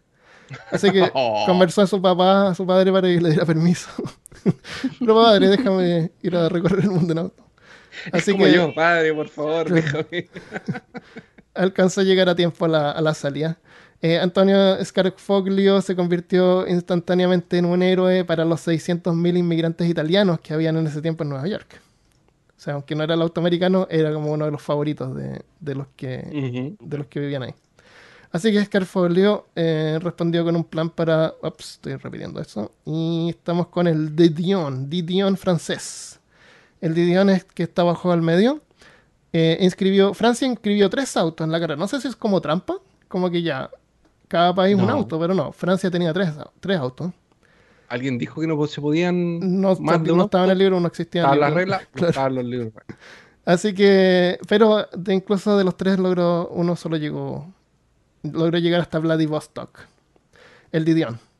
Nuevamente la marca de autos de Didion Bouton, una compañía que participó haciendo trenes a escala en 1881, así partieron. Produjo algunos automóviles para 1923 y después a los finales de la existencia de esa fábrica terminaron construyendo vagones de tren. O sea, partieron, partieron haciendo eh, eh, trencitos a escala, terminaron haciendo trenes de verdad. Ah, bueno. me- alguna cosa se aprende. Claro. Es que, es que tú sabes, cuando tu pasión es construir vagones de trenes, nada, no hay nada que te pare. Ay, gente que- Claro. que, tiene esa pasión. Em, el Didion de la carrera estaba impulsado por una transmisión de cuatro cilindros y cuatro velocidades. Era capaz de alcanzar 80 kilómetros por hora o 50 millas. La nuca Tenía un chasis de acero relleno con madera y envuelto en fieltro para protegerlo del frío. O sea, en ese tiempo Ah, hacer sí. ropa para autos era un buen negocio. Ropita. Uno decorarlos con crochet, con chalequitos de crochet. Eh, para proteger a la tripulación, también eh, les pusieron ropa a la tripulación. Y esto lo Ah. encontré genial. Colocaron el escape de modo que calentara los asientos. Cualquier Ah, CO2 que te llegara a la cara era un bonus. Alguien preguntó cómo no se congelaron, ahora sabemos por qué. Claro. No, eh, los Una- tubos del aire acondicionado pasaban por los asientos. oh, Ar- Armando, ¿puedes poner el- la foto de los autos de nuevo? Sí. Porque hay, hay una cosa que me llamó un montón la atención, que es eh, que si ustedes se dan cuenta, hay pocos autos que tienen techo. Ninguno tiene techo. Ha- Hay, hay uno que tenía un techo convertible, creo. Sí, el, el americano, el de Estados Unidos y el Protoss tiene. El Protoss tenía un techo hecho y derecho. o sea, de, de- así como una carpa encima. Oye, Ah, está bien, no hay aire acondicionado, todo lo que tú quieras, pero ¿cómo te vas a un viaje por el mundo y te vas a meter a Siberia? Sin con, con techo. chaquetas de. con chaquetas así y ropa abrigada. Pero no, no- y, de hecho tampoco tienen un, un gran parabrisas enfrente No, que te proteja. nada. el, el Protoss era el más equipado. Que vamos a ver después. Tiene, ese tenía como la carpa así como que cubría, así como un plástico o algo. el- Transformada en- El Thomas Flyer tenía así como unas varas que tú podías arquear y tirar así como una. como, como un carruaje antiguo. De esos carruajes así como de la pradera, esos que se morían de disentería. Ah. bueno, el, el Didion estaba además equipado con velas como barco. ¿Ya? Ajá. Porque era la idea de que eh, cuando tuvieran que cruzar Siberia, ellos, no sé, pensaban que era así como una planicie de, de nieve así bajita, ¿no es cierto? Sacaban la vela y podían impulsar, seguro. Y podían impulsarse, así que el, el Didion tenía una vela. Esos autos como los de las carreras locas, realmente. Exactamente. A- aparte de eso, yo no sé si ya se dieron cuenta, pero es- este evento inspiró una película que inspiró la serie de dibujos animados de las carreras locas. De Sí. Hanna-Barbera. Ah, hay gente que lo dice. Mira, quiero, punto. quiero hacer un, un adendo. Mi, mi papá trabajó muchos años en, en concesionaria y en, eh, con, con automóviles, entonces entiende harto. Y hizo un comentario relevante que dice así, se ve que son neumáticos rígidos de caucho, súper blandos para conducir, seguro se les soltaron hasta las tapaduras de los dientes. Seguro, no tenía ni siquiera suspensión. No tenían suspensión, no tenían y, y- nada. y- y hacían tramos porque no había camino. eh, cuando, cuando hacen estas líneas de tren, generalmente hay un camino al lado porque es don- por donde transportaban las cosas, pero esos caminos son temporales, no son mantenidos. Entonces, Son cuando no, puedes, no logras poder continuar por esas sendas, llamémoslas, se, se subían y, y caminaban, y iban por, el- por el- la línea del tren, por la madera, subiendo y bajando así. Mira, Imagínate. parece, parece que el, el, el motoblock francés Mm. tenía una especie de suspensión, ¿o no? No, parece que suspensión, tenía pero es la suspensión como la de carruaje. Súper básico. Sí, súper básico. Entonces, el- estamos hablando del Didion. A los lados del vehículo llevaba dos tablones que servían como repisas para poner cosas encima y se podían remover para usarlos como puentes eh, o sacar el auto de algún atascamiento. Varios, creo que todos estos vehículos, de hecho en el Thomas Flyer se pueden ver ahí la- la- las maderas encima del- de los bordes. Eh, los nombres son excelentes. que las podían sacar. Buenísimos. Sí. Muy El bueno. piloto del Didion era Guy Boussier eh, de Saint-Chiffray, un aristocrático francés de 36 años. Saint-Chiffray se autodenominó comisionado general de la carrera, afirmando Pero ser claro. responsable de trazar la ruta de la carrera, una afirmación que fue muy disputada. Saint-Chiffray se, especializa- se especializaba en la organización de eventos imposibles. En Marsella, en Marsella, imagínate el, el mar Mediterráneo, ¿ya? Ok. Eh, al medio del mar Mediterráneo, así en el, en el sur, eh, está Marsella.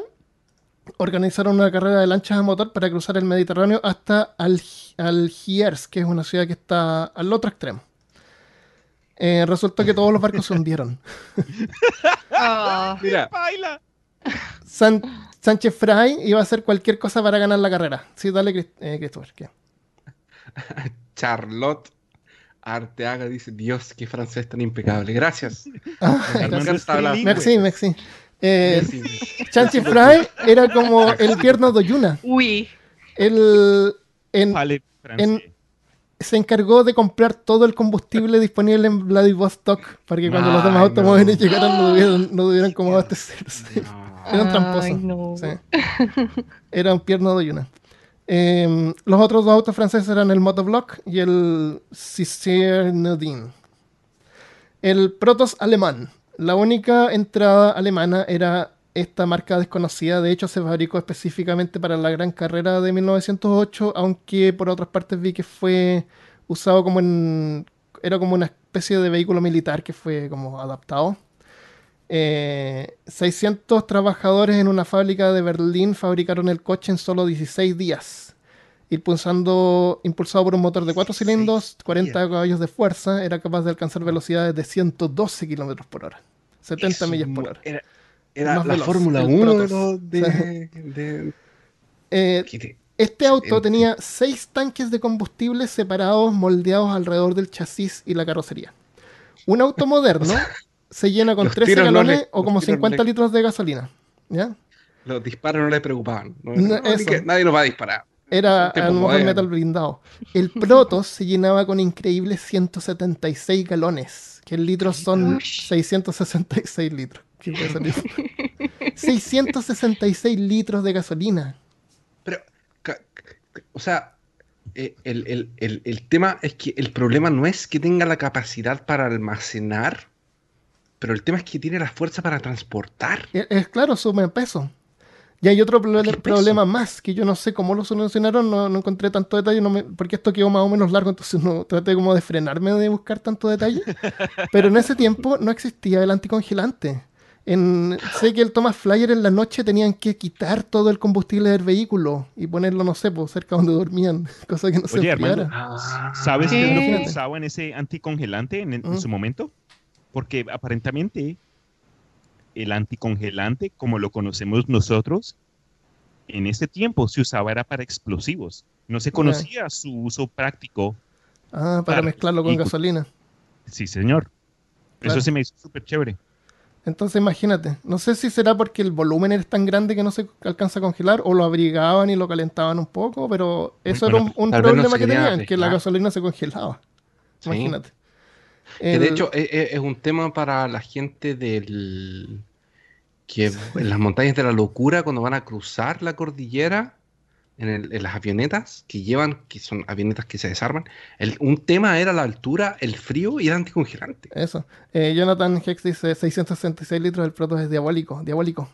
De- ¿Estaba poseído, Christopher? No, no estaba. No quiero, no quiero Ah, empujar. Tiene bueno. que ser orgánico, Armando. Eh, sí, verdad, ya. El- en general, el Protoss tenía, el, era gigantesco comparado con los demás de estos vehículos, aunque tenía un tamaño de un auto moderno, más o menos, que es grande para un, para un auto de ese tiempo. El, el Protoss fue el más resistente de todos, el mejor equipado para la, re- para la carrera. Ellos llevaban todo el equipo y repuestos que necesitaban durante la carrera. buenísimo. El- voy a cambiar la diapositiva que no nos están viendo, ahí para que nos vean un poco. El, ah, el Thomas Flyer, por ejemplo, de Estados Unidos, eh, y me imagino que el resto también, se encargaron de, de mandar cosas por correo a las diferentes ciudades. Cosa que tenían repuestos a mano. Ah, que necesitaba. Claro, manda, no sé, pues, unos cinco neumáticos, cuatro neumáticos a una ciudad, en cada ciudad hay neumáticos de repuesto. Te capto, te capto, te Claro. capto. Buenísima Eh, idea. claro, estaban así preparados, no tenías que car- carrear todo contigo. Eso es porque el peso. Sí, horrible. Mm. Ok. El piloto oficial del Protoss era el teniente Hans von Kopper. De, nuevo- de nuevo me imagino así como los autos locos, así como que el teniente Sí, era un señor. militar. Tuvo que obtener un permiso especial para ausentarse de la quinta infantería de Prusia, donde estaba apostado para poder participar en la carrera. Von Koppen nunca había estado en Siberia, pero pensó que sabía que esperar ya que había leído todos los libros posibles sobre el tema. Y sobre conducir automóviles tampoco sabía manejar, pero leyó todos los libros disponibles sobre el tema. Esperaba aprender observando a sus compañeros de equipo.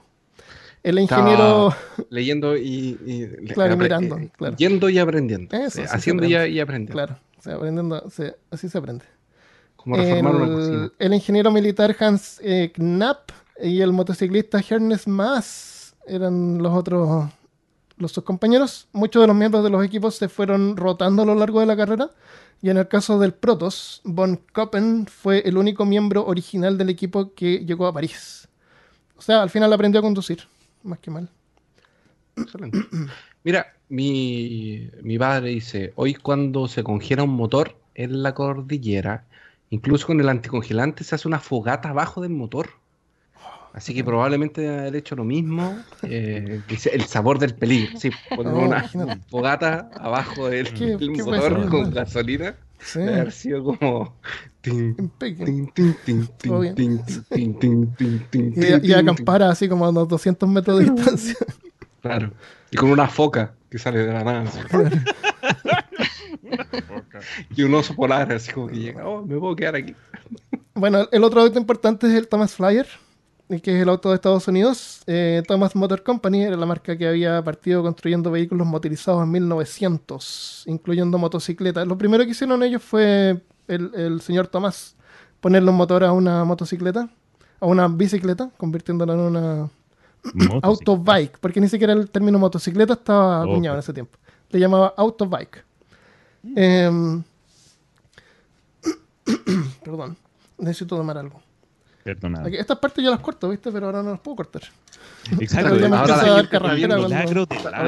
de las, las personas se dan cuenta de nuestra... La de falencia. lo que pasa en de el, Claro. Tengo mi de tapita magia con de un café de todavía. Pero eso es lo rico de hacerlo en live. Podemos Mal que, por ejemplo, las imperfecciones de sangre. las perfecciones. Eh, Beatriz, dice nada. Beatriz dice, inviten a un episodio del papá de Christopher. Debe ser divertido escucharlo. Eso, Uh. doble Christopher. Un episodio está invitado hoy el papá de Sí, es una buena idea. Para hablar de Christopher al cuadrado. Para, para de autos. No, mi papá. Christopher y Christopher. Kovacevic y Kovacevic. Ya. El- la planta automotriz Thomas estaba ubicada en Buffalo, que está en el estado de New York, y duró hasta 1919, sobrepasando al menos la llamada edad de bronce de los automóviles. Eso era cuando. que estamos saliendo como de la edad de bronce de los automóviles, que es cuando estaban adornados con bronce y partes de madera. Estamos Sí. como ya avanzando en la tecnología. No, estos ya son autos, entre comillas, modernos. Claro, utilitarios. Podemos reconocer. Exactamente. Eso. Ahora, Armando están preguntando aquí, no sé si, no sé si es que lo sabes. Eh, preguntan aquí, Francisco Fierro pregunta, Armando, ¿cuánto recorría un litro por recorría por los ¿Cuánto, cuánto- Armando, ¿cuánto recorría por litro por los litro. autos Bueno, aproximadamente? son autos de cuatro cilindros. No sé el tamaño de los cilindros, en realidad no sé eso. Eh, pero sé que tenían 40 eh, caballos de fuerza, así que tu papá a lo mejor puede responder esa pregunta. Ten- teniendo en cuenta un auto si- que tiene no. 40 caballos de fuerza, cuatro cilindros, ¿de qué tamaño podrían ser los cilindros? Y considerar que la gasolina de ese tiempo tal vez no era tan, tan eficiente como la de hoy en día, tal vez, más Sí. impura, no, qué no sé yo. tenía, no Pues tenía no rendió octanaje tanto. que hay. Claro. Así que, eh, papá de Christopher, eh, responde esa pregunta, por favor. Experto. Vale, pregunta si se pueden decir garabatos. No, nosotros aquí insultamos con nombres de verduras. Ah, sí, sí, eso sí. Los Kovacevic Ver- tienen esa sí, costumbre. verduras y eh, legumbres. Eso. Eh, todos los demás autos habían sido construidos o al menos adaptados para la carrera, pero en el caso del competidor estadounidense, el Thomas Flyer, Fue más bien una entrada de último minuto, a diferencia del Protoss alemán, que había sido hecho así eh, para, para la carrera. El, como dije, no llevaba todos los repuestos, fueron esparcidos eh, a lo largo de la carrera y así podían viajar más ligero. Tan solo tres días antes del inicio de la carrera, E.R. Thomas, el dueño de la automotora, envió un telegrama a su planta en Buffalo y le indicó al gerente de producción que eligiera uno de los cuatro autos que tenían completados en el lote. O sea, estos autos ya estaban vendidos, tenían un, un dueño, pero eligieron uno. Cada uno de estos autos costaba 85 mil dólares de dinero de hoy en día. O sea, autos terriblemente lujosos. Pero no es por lujoso, era porque la tecnología era, eran como bien tecnológicos. Por ejemplo, una Sí. cosa que no, no, no noté acá, que para uno ni siquiera es una cosa que uno no piensa, ni sabe cómo funciona, pero si tú estás subiendo una subida, tenían una forma de que eh, no se iba para atrás. Se- como que el- los engranajes hacían que solamente se pudiera mover hacia adelante. En el resto de los autos no. eh, se podían, si uno paraba, se iba para atrás. Si es que no frenaba, qué sé yo. Interesante. El modelo fue el modelo 36 de 1907, cuatro cilindros, transmisión de cuatro velocidades a 40 o 60 caballos de fuerza, dependiendo de dónde saques la información. Los Subiendo autos de una este subida, bajando una bajada. bajaban sin problema. Eh, los Ningún autos de, problema. de ese tiempo tenían 15 caballos de fuerza. El Thomas Flyer podía superar los 100 kilómetros por hora o 60 millas en una buena carretera. Entonces ahí podemos ver el Thomas Flyer de nuevo. El auto de salida. El Monty Rovers. Ah, eh, tengo esta diapositiva del Thomas Flyer. Aquí está. Ese es el vehículo. Ese tipo que está con los brazos cruzados que se ve ahí es eh, Monty Roberts. Su nombre era Montage. Sería el rostro bonito del equipo estadounidense. Tenía reputación como corredor de autos. Qué guapo. Y era el favorito del público. Súper guapo. El rorro. Es, es casi Brad Pitt. El Pedro Bello. Eh, para la carrera le avisaron solamente 24 horas antes, tiempo apenas suficiente para empacar y llegar a Nueva York a tiempo. Eh, uno de los pasajeros del Thomas Flyer era un periodista encargado de registrar los eventos. En lugares más rurales, como les dije, si no había telegrama, llevaba palomas que volaban hasta Seattle y de ahí enviaban el mensaje por telegrama a Nueva York y aparecía al día siguiente en la primera plana. Yo no ¿Es entiendo cómo la gente. ¿Te, te imaginas? Yo no entiendo cómo la gente le tiene confianza a las palomas. El- Eso es lo que había en Las ese palomas son, las- son las cosas más. Una Tienen paloma, magneto, magneto, magneto algo que, Oye, para ¿qué dónde va. tienes en contra de las palomas? ¿Qué Pero es, es que eso? por Qué mucho que las palomas tengan. Pero, pero gente, escuchen. Miren, la paloma, no- no ella sale, sale con. eh, Por ejemplo, yo escribo, necesito eh, un aceite. y mando la paloma. Hay millones de cosas que hacen que la paloma. Mi- Cristian, por favor. ¿cuántas cosas? ¡Millones! De cosas que pueden destruir a la paloma. Ah, sí, sí, a lo mejor Oye, mandaba más de una una. una- Una Sí, bala, frío, otro Mandas bala, varias Una palomas. enfermedad. un- Entonces yo tendría como que agarrar como 10 palomas y escribir el mismo mensaje. Depende de lo que necesites, mando- si es tan urgente o también no, es- no es tan urgente, no Ya, importa que no llegue. Supongamos, pero es que hay, ahí está. Confiar en una paloma es confiar en algo que puede ser. Detenido por demasiadas fuerzas de la naturaleza que hay hasta el final de su trayecto. Entonces yo voy a tener que mandar varias palomas. Sí. Entonces yo digo, yo voy a mandar 10 palomas, necesito aceite. Un, necesito un galón de aceite y mando 10 palomas. Si las 10 palomas llegan, me llegan 10 galones de aceite. ¿Qué con los otros Sí. 9? Eh, ¿Sabes Es cómo funcionan las palomas mensajeras? ¿Todos saben cómo funcionan las, palomas No mensajeras? idea cómo ¿Por qué tú no le puedes decir a la paloma ya anda a Seattle, que está para allá? Solo viajan a un lugar. Solamente viajan a un lugar. Y, ellas, y las palomas viajan de vuelta. Sí, saben volver. Claro, van- tú las crías en un lugar y siempre viven en ese lugar y tú las llevas a otro lugar, van a volver a su casa. Eso es. Bueno, eh, aparentemente funcionaba. Lo otro, el otro problema, eh, Christopher, es que ¿cuántos son papelitos así que tú amarras a una patita? No sé. ¿Cuánto puedes escribir en, un papelito así de... Como Yo no sé usar Twitter, no puedo usar un papel de esos. Claro, imagínate. si no puedes usar Twitter Twitter, no puedes mandar usar una mensajeras. paloma. Entonces me imagino que el editor en, en Destino, para publicarlo en el periódico, debe haber embelezado y agregado más información para poder publicarlo. O, o las palomas en vez de ir con un, con un rollito en la pierna, iban como con un- una hoja de papel en la, en la espalda. así como una Cuaderno. espada. Como esos aviones que espada. tienen un Un letrero atrás, pero, pero una paloma.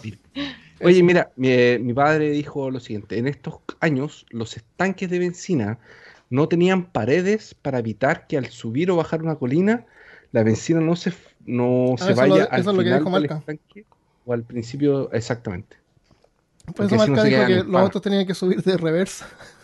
Eh, Para que la gasolina no se fuese, no, no se saliera. Qué horrible. Oye, ¿sabes qué? Sobre esos estanques de gasolina, hasta el día de hoy, el medidor de gasolina es tan inexacto en el auto. Es una, una cosa que flota y te dice que el estanque Sí, está es medio. un- Pero siempre así como que dura lleno, después baja medio y de ahí baja súper Sí, rápido. Sí, sí, sí, sí. ¿Cómo después de 100, más de 100 años de tecnología no logran hacer un, un estanque que Una diga cuántos litros te quedan? Y ya, es así exacto. Y punto. Como el, la varita del aceite, que lo pone así, el señor la Claro, pone y tal, parece que lo vas a llevar con el aceite. borde, no sé, no sé cuánto aceite tengo. Le voy a poner más, Oye, por si acaso. Armando, Al- al motor cuando viene a, a tu carro y tu moto, ¿cuál de los dos crees tú que tiene como que un, un, un- un reader más... Mi moto no tiene reader. No ti- la moto no, ¿No tiene, tiene? nada, no, nada. No Pero espérate, no sabía. Tiene la, la moto que yo tengo, no sé si otras Sí. motos más modernas a lo mejor sí tienen, pero mi moto no tiene. Se te para en un semáforo, se te empieza como, No te como a apagar. creo, tío. Entonces tiene un Es motor de reserva. Es verdad, es verdad, es verdad, yo estaba ahí. Sí. Estaba Ah, ahí, parece que yo lo viste, sí. ahí. Yo estaba ahí con Armando. Tiene un motor de reserva, entonces tú le tienes Era la que, mochila de Armando. así. le tienes que girar una cosa y sale ¿Está bien? gasolina de otro motor de reserva. Oh, De un estanque de reserva. Entonces la cuestión es que eh, ya, y el estanque de reserva te dura así pa- para llegar a una estación. Entonces tú lo llenas y te tienes que acordar de volver ese switch de vuelta al motor original, porque si lo dejas en motor de reserva, resulta que te va a gastar el estanque y después el estanque claro. de reserva y no vas a tener ningún aviso. Entonces ojalá te acuerdes de, de ponerlo de vuelta. Con razón me Esas motos son para no gente con buena memoria. Ah, Sí, sí, y, y lo otro es que, aunque la moto tiene un motor pequeño, no sé, por la mía es 750, es, es mucho más chico que un auto que son de 2500. eh, entonces dura más la gasolina, pero el estanque no es tan grande. Porque aunque se ve así como el tamaño, va como armado en el, en el chasis. Entonces hay, sí, verdad. te dura así 60 millas, por ejemplo, lo tengo que rellenar. Hasta Ujú. 80 millas así para no pasarme. Entonces eso es lo que hay que hacer. Tú marcas cuántas millas tienes, le pones en cero. Y ya cuando ya vas por las 60, mejor anda y llénalo de nuevo porque no tienes marcador. Vale, vale, esa es la tecnología de hoy en día. Mi moto tiene carburador. Mi amigo Francisco me mandó una foto que dice que sale Pierno Doyuna persiguiendo a la paloma. Eso. Ah, sí, También era otra cosa que estaba podía... sí. Ya, no los quiero aburrir más con eh, cosas técnicas de motos. Entonces, les tengo otra sorpresa, la sorpresa número 2. Uh, Sorpresa número 2. Eh, este es un mensaje que nos mandaron unas personas que queremos mucho y nos quieren mucho. Así que lo voy a poner ahora y se lo voy a mostrar a ustedes acá. Y lo van a ver en 3. Espera, ¿dónde está? Ah, acá está. 3, 2, 1, 0. Hola chicos, bienvenidos a los monjes fanáticos, pero esta vez no vamos a transmitir cosas perturbadoras ni nada raro. Creo que alguien está de aniversario, ¿cierto, de Lagún? Así es, el podcast de Peor Caso cumple Ay, tres años. Así que les mandamos un gran abrazo a Armando, Felicitaciones. Nah. Christopher, Sí. Cristian Rusinque y Malca, que grandes. todas las semanas traen sus programas Oh, perturbadores. wow. Así que, chicos, fanáticos de Peor Caso, un gran abrazo de sus amigos, monjes. Qué fanático. mensaje. Los monjes son unos grandes. siga yendo bien. Oh. Adelante, muchachos. Un abrazo, gracias. Chao, chao. Millennial Baracos. Chao. Millennial Baracos. Chao. Ahí está. Los monjes fanáticos nos mandaron un saludo a, a- a nosotros y a ustedes también. Sí. Oye, monjes, muchísimas gracias. Sí, guys. muchas gracias. Qué excelente. El otro día yo me puse a jugar Among Us con los monjes. Sí, estaban en- Facebook. Yo todavía no logro jugar ese maldito juego. No. Es que no tengo amigos. Qué excelente. Los monjes son muy buena onda. Sí, gracias Sí, por el sí, mensaje. hermoso el Muy mensaje, bacán. muy chévere. Eh, tu papá dice, esas que no tienen marcador de benzina son choppers. Eso quiere decir que Armando es un avatar motoquero de Satan, Satan, Satan. Como la película que- sí. Sí, sí, Claro, sí, sí, obvio. Yo lo sé porque yo vi la chopera de Armando. Eh, anduvimos con. Christopher, anduvimos juntos. Eh, Nos aguantó los dos. de hecho, yo en mi Instagram tengo una foto como si estuviera en la chopper de Armando, De pero era mentira, era una foto, ¿sabes? No, pero estaba en la moto de verdad. Ah, sí, pero nunca Sí. la manejé. Es una ah, de esas motos que no andan muy rápido, aceleran lento, pero es cómoda, tiene un asiento cómodo. Ya. Eh, entonces, sí, a lo mejor algún día hacemos un crossover, dice Edgar Enrique Quiroz. Sería Sí, chévere. sería Muchas genial. gracias, Liz. se felicita. Así que esa fue la segunda sorpresa. Tenemos una más. ¿Quién será? Oh, ¿Quién será? oh. chévere. Ya, sigamos con la carrera entonces. ¿Tiene- ¿Quieren comentar algo antes de continuar? Marco. Nada, bro, estoy listo, estoy emocionado. Cuéntanos. Ya, a ver si terminamos esta carrera. Oye, ellos se demoraron como casi medio año. Así que nosotros podemos demorarnos un, un par de horas. sí, un montón es una vida. Es- ese es tu trabajo ahora. Pero de haber sido genial, o sea, si te pagaban todo. Eh, Aristócratas. ya. El 12 de febrero de 1908. Eso fue para el cumpleaños de Lincoln. Y acá, por lo menos en Estados Unidos, para los cumpleaños de Lincoln, siempre hay ofertas de, en las automotoras. Por alguna razón, es como un feriado. Qué de- raro. sí, hay como dos o tres días, como el Black Friday, así, pero es como de, de autos. Para el cumpleaños de. Lincoln, 12 de febrero. Así que si quieres comprar un vehículo, puedes esperar al 12 de febrero. Acá. Súper. En la carrera se suponía que iniciaría. Esto, esta información que, como en una parte vi esto, vi tres, tres versiones, así que se las voy a contar. Las tres pues, son las tres entretenidas. Dale, bro. La carrera, la carrera suponía que iba a empezar a las 7 de la mañana con el famoso George McLennan Jr., que era un héroe nacional de ese tiempo, quien dispararía la pistola para dar la partida. Se quedaron esperando, pero nunca apareció, así que a las 11 y cuarto, un financista ferroviario que estaba ahí agarró la pistola y la disparó y inició la carrera. ¿Ya? Esa es versión 1. Me rompe las bolas esta gente Claro. que llega al horario. que no llega. Ah. Eh, otra Sacó su versión, propia pistola. en, en un aviso de periódico, vi que la carrera partía a las 11, así que esto desmiente eso. Y la historia esta dice que habían como, dos, como un cuarto de millón de personas. El alcalde era el que iba a dar la partida disparando una pistola de bronce, pero no pudo pasar por entre medio de la gente. Ah, Así que alguien que estaba ahí fue y disparó la pistola para que partieran. Muy chistoso eso. Y esas, eran dos versiones, no tres. Qué risa. Entonces, eh, el aviso este decía, una gran multitud se reunirá en la plaza para animar a los intrépidos automovilistas, en un lenguaje medio arcaico.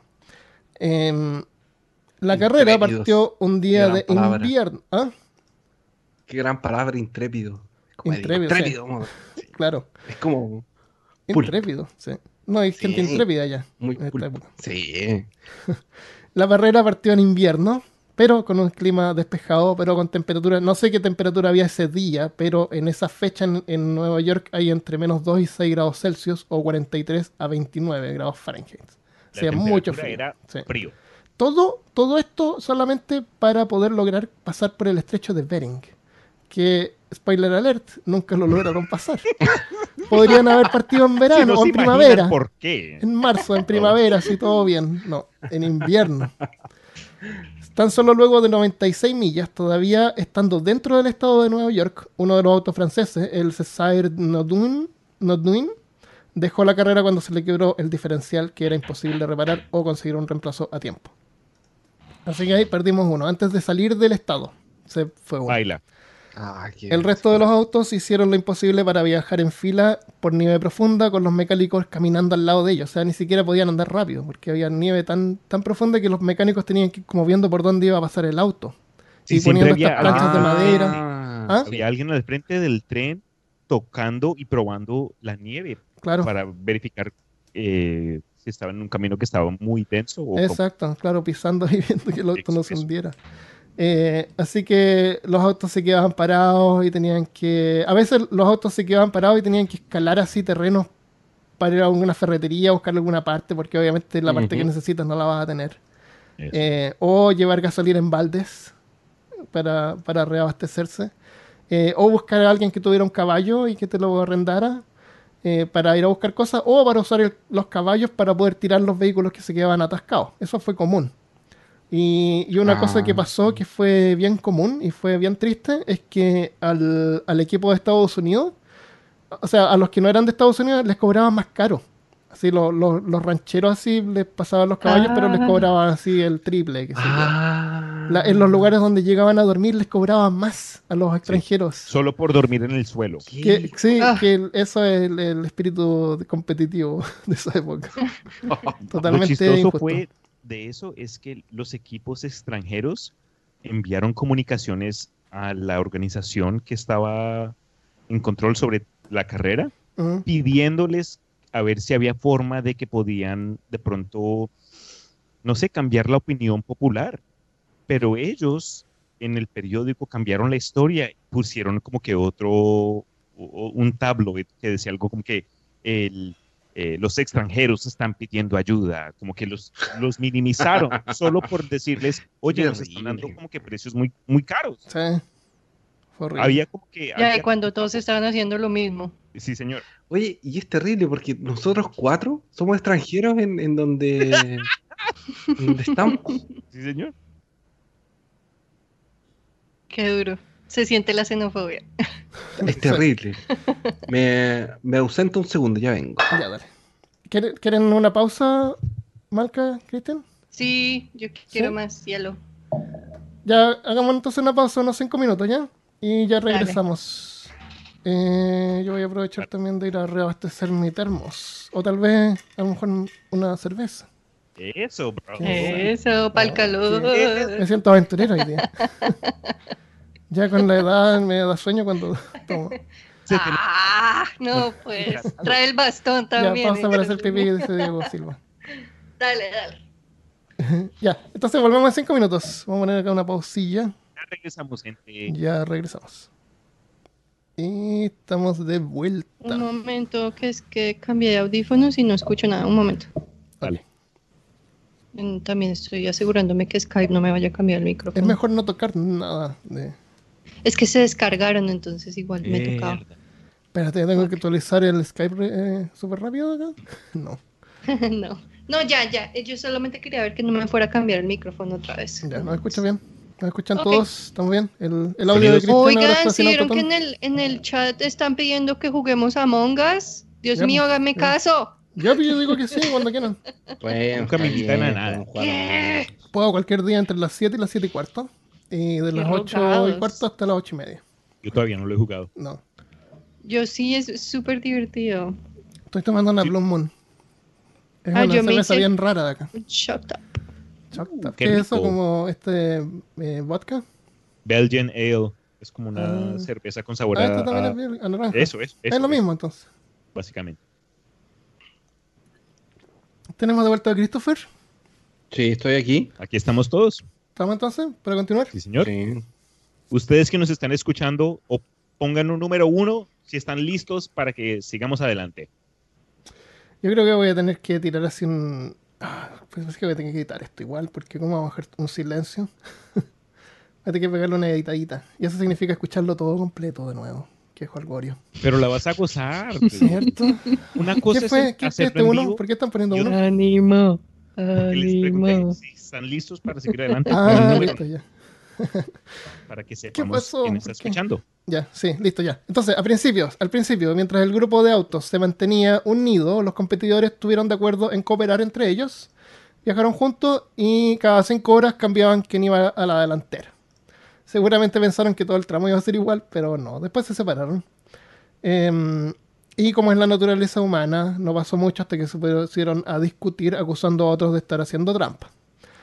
Los italianos reclamaron Obvio. de que los estadounidenses usaron las líneas de tren para viajar, mientras el resto había estado usando caballos para destrabar los autos. O sea, a los estadounidenses se les ocurrió primero tirarse arriba de las rieles. Pero, ¿eso es trampa?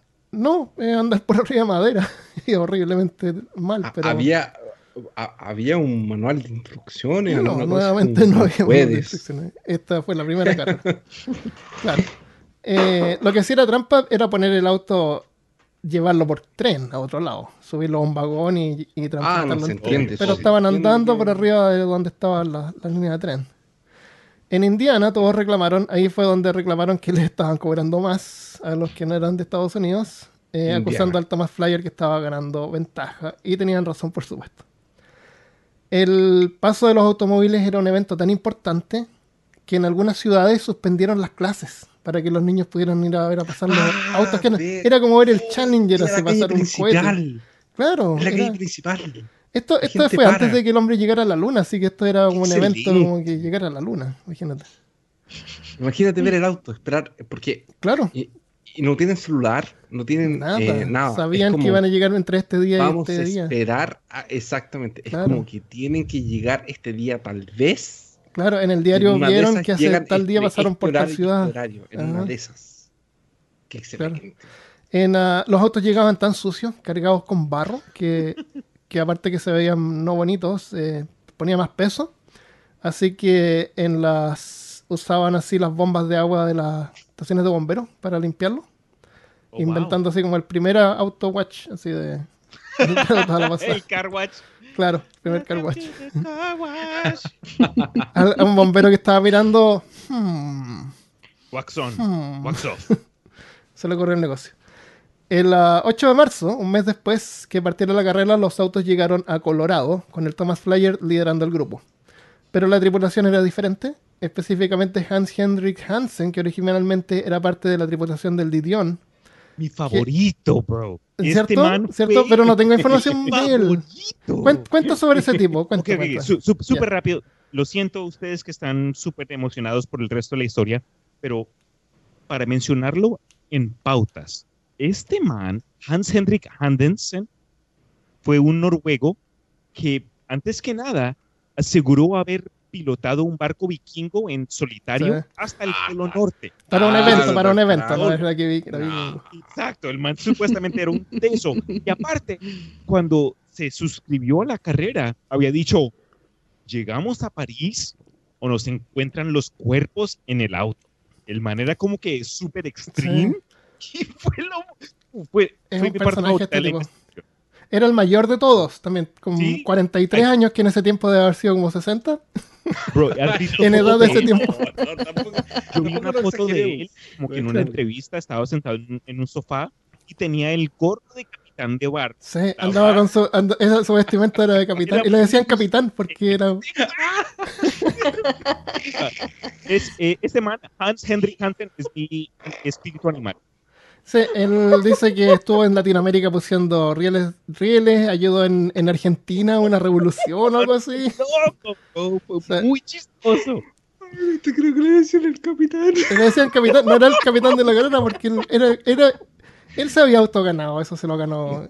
Si es que todo lo que contaba era verdad. Claro, exacto, eso es lo que me da más Sí. Pero Christopher, Christopher, tú, basta con que tú te vistas de capitán. No, me da risa. Como ¿Te que el gorro Napoleón y diga, es no- soy Napoleón. Claro. me dice capitán. Él era. Él había dijo que había estado viviendo en Siberia también. Así que tenerlo en tu equipo era, era una ventaja también. Ya. Ay, era, era el, el, el dios de... Puta, es que era un capitán, Armando. Un capitán. Te voy a mandar una foto después. No, no lo preparé tanto, pero era un personaje Él bien. inició el equipo de. Ay, perdón. En- en Es que me lo imaginé con esas gorras de capitán de, de barco. Él inició en el de Dion, fue el carro, uno de los tres carros franceses, pero ocurrió un tipo de problema en una de las zonas como que más frías, Ajá. donde él se puso en conflicto con el propio eh, capitán del, del- del carro francés que estaba de Dion, casi se dieron a tiros, estuvieron en un duelo. La única razón por la que el duelo no ocurrió fue porque el capitán que se llamaba Jimmy no encontraron las pistolas, no alcanzaron a alcanzar las pistolas y dijo, oh, ¿sabes qué? No, no me importa. Vete". Ya, como tan chistoso, eh, Christopher, no es tan gracioso. Perdón, perdón. Es súper gracioso. Ay, pero sí, le- le- Es como gracioso nivel 7. Medio. El Christopher está perdón, perdón. está No encuentro una foto del capitán, pero bueno. Ok. Ya, sí, tal como dijo eh, Christian, eh, se, ve- se pelearon por eso, casi tuvieron un duelo con pistola. Así que para no correr el riesgo que le disparan en la cabeza, eh, Hansen juró lealtad a la bandera estadounidense y viajó en el Thomas Flyer. Eh, Monty Roberts, el Pedro Bello del Thomas Flyer, que era el conductor oficial, abandonó la carrera solo después de cuatro días de que habían iniciado en Wyoming. Supuestamente el fabricante de autos Thomas le había informado que estaban enviando varios modelos a Francia para una carrera de mayor prestigio y querían que participara ahí. Así que él le dijo a la tripulación que él necesitaba prepararse para esa carrera y se tenía que lamentablemente ausentar. Así que Schuster, o George Schuster, que era el mecánico, Ujú. quedó de, digamos, de MVP. líder del, del, MVP right there. Sí, de la Thomas Flyer. Mientras tanto, eh, otro de los autos franceses, el Motoblock, había tenido problemas mecánicos tan graves que el piloto decidió enviarlo por tren hasta San Francisco. Escondido, por supuesto. Se trataron de hacer trampa, pero un fotógrafo los descubrió cargando el auto en un vagón de tren. Así que, sin fondos para poder continuar, el piloto prefirió retirarse de la carrera. Así que, eh, dijo, no estoy haciendo trampa, estaba retirándome de la carrera. Pero y cuando la foto salió Ah. al público, el patrocinador le mandó un mensaje dijo- diciéndole a él que vendiera el carro y regresara a casa. Como que el man le dijo, you fucked up, Te la cagaste. le bro". mostró la chancleta ahí. Exacto. El cinturón. Claro. Esa fue la historia del motoblock. y termina. Así llegó. Así que nos van quedando cuatro autos en la carrera. El Protos, el Dition, el Thomas Flyer y el Sist italiano. El Flyer logró llegar hasta Utah, atravesando Nevada, bordeando el Valle de la Muerte, y finalmente llegó a San Francisco a mediados de marzo con una delantera de 1500 kilómetros o 900 millas del SUST, que iba en segundo lugar en ese, en ese momento, que era el italiano. Haber recorrido todo Estados Unidos desde de, de costa a costa ya era un increíble logro. Pero ahora tenían que cruzar el estrecho de Bering, así que se dirigieron hacia el norte para llegar hasta Alaska. El 8 de abril, Thomas Flyer llegó a Valdez, al sur de Alaska, eh, sorprendiendo a todos los villanos que vivían ahí, que nunca en su vida habían visto un automóvil, ni siquiera en una fotografía, supongo. Deben haber habido así como cuatro pelagatos viviendo en ese, en ese lugar. De ahí el piloto, el mecánico Chus- Schuster, eh, se fue en un trineo a explorar por dónde se suponía que iban a pasar. Eh, se fue en un trineo y dijo de que la única manera de que el Thomas Flyer o los autos pudieran atravesar el estrecho de Bering era desmantelándolos, desmantelándolos y tirándolos con eh, en, en partes así tirados por perros. Estos trineos tirados por perros, por huskies. Sí. Así que no.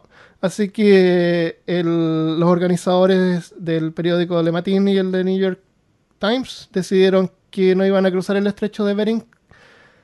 Eh, iban a mandar a los autos por, por, por, eh, por barco, Barco. hasta Japón.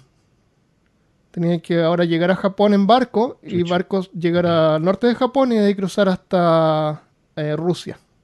Y la gente me imagino que va junto, ¿no? Sí, pues eh, van en el mismo, los mismos barcos. Entonces ahora pasa lo Entonces, siguiente. Al final cambiaron la tra- el Cambiaron- trayecto cambiaron de la ruta, sí, porque no- no pueden pasar puede. por Alaska Claro. para entrar a Siberia y para Rusia, Alemania, etcétera. Ajá. Entonces que tomar un barco. Ahora van a tomar un barco directo a Japón. pero es un barco que sale de. Ah, ¿Por sale de, de Seattle. O sea, tienen que volver. Sí, tienen que volver.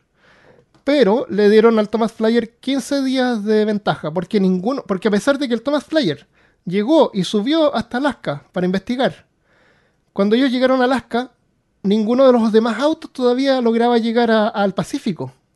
pues, O sea, ellos estaban tan adelantados que alcanzaron a llegar a investigar y el resto ni siquiera se tuvo que molestar. Armando, Seattle fica a la parte izquierda o derecha de Estados Creo que Unidos. Seattle, sí. Para la gente al lado izquierdo, al lado del. Pacífico. En San Francisco, Entonces, imagínate. es como que es como que así, eh, bajamos de Alaska, pasamos por Canadá, llegamos a Seattle y desde Claro, arriba de la punta a la izquierda tenemos que dar la vuelta al mundo, o sea, la vuelta al globo por atrás, porque no es por abajo, porque si no tienen que pasar por Chile. No, pues por- llegan, por a, llegan a Japón, de ahí suben a Rusia. Y después tienen que viajar por barco a Japón, dándose la vuelta así como por atrás del globo. Porque piensen que el mapa que nosotros vemos hoy en día, eh, que es plano, es una circunferencia. Entonces, eh, Eso si es, que la, es que la Tierra es redonda. Si es que. Ah, ¿lo ves? eh, pu- puede ser hueca también. Entonces, eh, se va por, a- por, por el Entonces eh, se va por atrás y sale por Japón, que estaría entre comillas, porque es que es redondo, gente, no es, no, no se puede entender como una cosa plana. Eso es el, el- el- el mapa que tenemos en la cabeza, que es una hoja de papel, tiene Es que estar en, en- una Mercantil, esa proyección mercantil o algo así se llama. Entonces Japón está aquí. Clases de geografía con Christopher. Está como, la- está, está como, la- está como en, en- en las espaldas del mundo Claro. que nosotros conocemos. Señor. ¿O no, hermano? Si es que tú vives Es en Europa, quiero sí. que la gente entienda Sí, que tuvieron que ir a Japón, que es a la, A la izquierda de Estados lejos, Unidos. es muy lejos de Estados Unidos Sí. y para, para hacer como Japón, Japón saltar para, Para Rusia al norte. no, para Rusia al norte. Voy a, voy a incluir acá en el chat una representación eh, visual para que puedan Oh, comprender. Dale, dale. Eh, y ahí está. Dice Japón y una flecha. ¿Pero qué? Ahí está. Qué visualización. ¡Wow! Ahora lo todo. Ush, Los avances- Clarísimo. Eh, gracias a los avances de la tecnología, ¿viste? Llegaron a peor caso. De hecho, Japón y Rusia tuvieron una guerra eh, que Sí. fue más o menos en ese tiempo. Entonces fue una guerra que, que, eh, que, que- que Japón participó, China participó, fue Rusia. Por Corea. por una parte de Corea y, eso es lo que hace más grandiosa esta carrera, porque se tuvieron que poner de acuerdo de, Sí. por favor, dejar pasar a los Dejarlos autos. pasar. Sí, y, y se No tenemos nada que ver aquí. Sí, No tenemos nada que ver aquí. Somos, claro. estamos en una carrera. Déjenos pasar. Ajá. Bueno, entonces, entonces está claro, pues, el Thomas Flyer llevaba tanta ventaja que ellos fueron los únicos que alcanzaron a subir a Alaska para ver si es que podían pasar o no.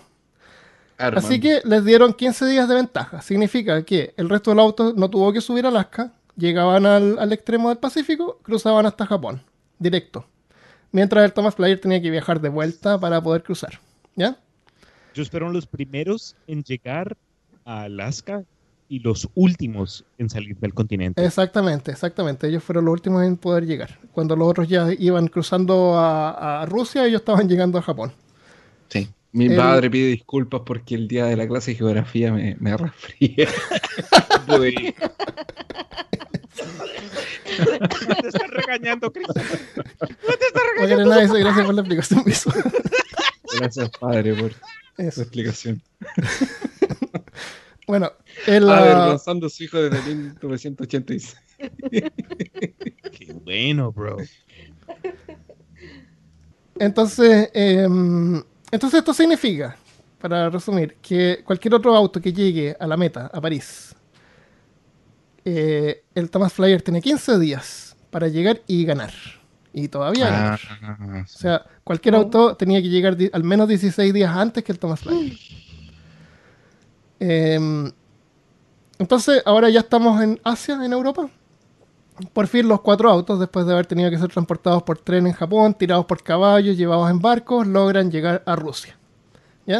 Llegan a un lugar que se llama Manchurian, o Manchuria, que se llama esa zona. El ferrocarril transiberiano, que recorre toda Rusia, era nuevo en ese tiempo y los rusos le sugirieron a los participantes que usaran eso para atravesar Rusia.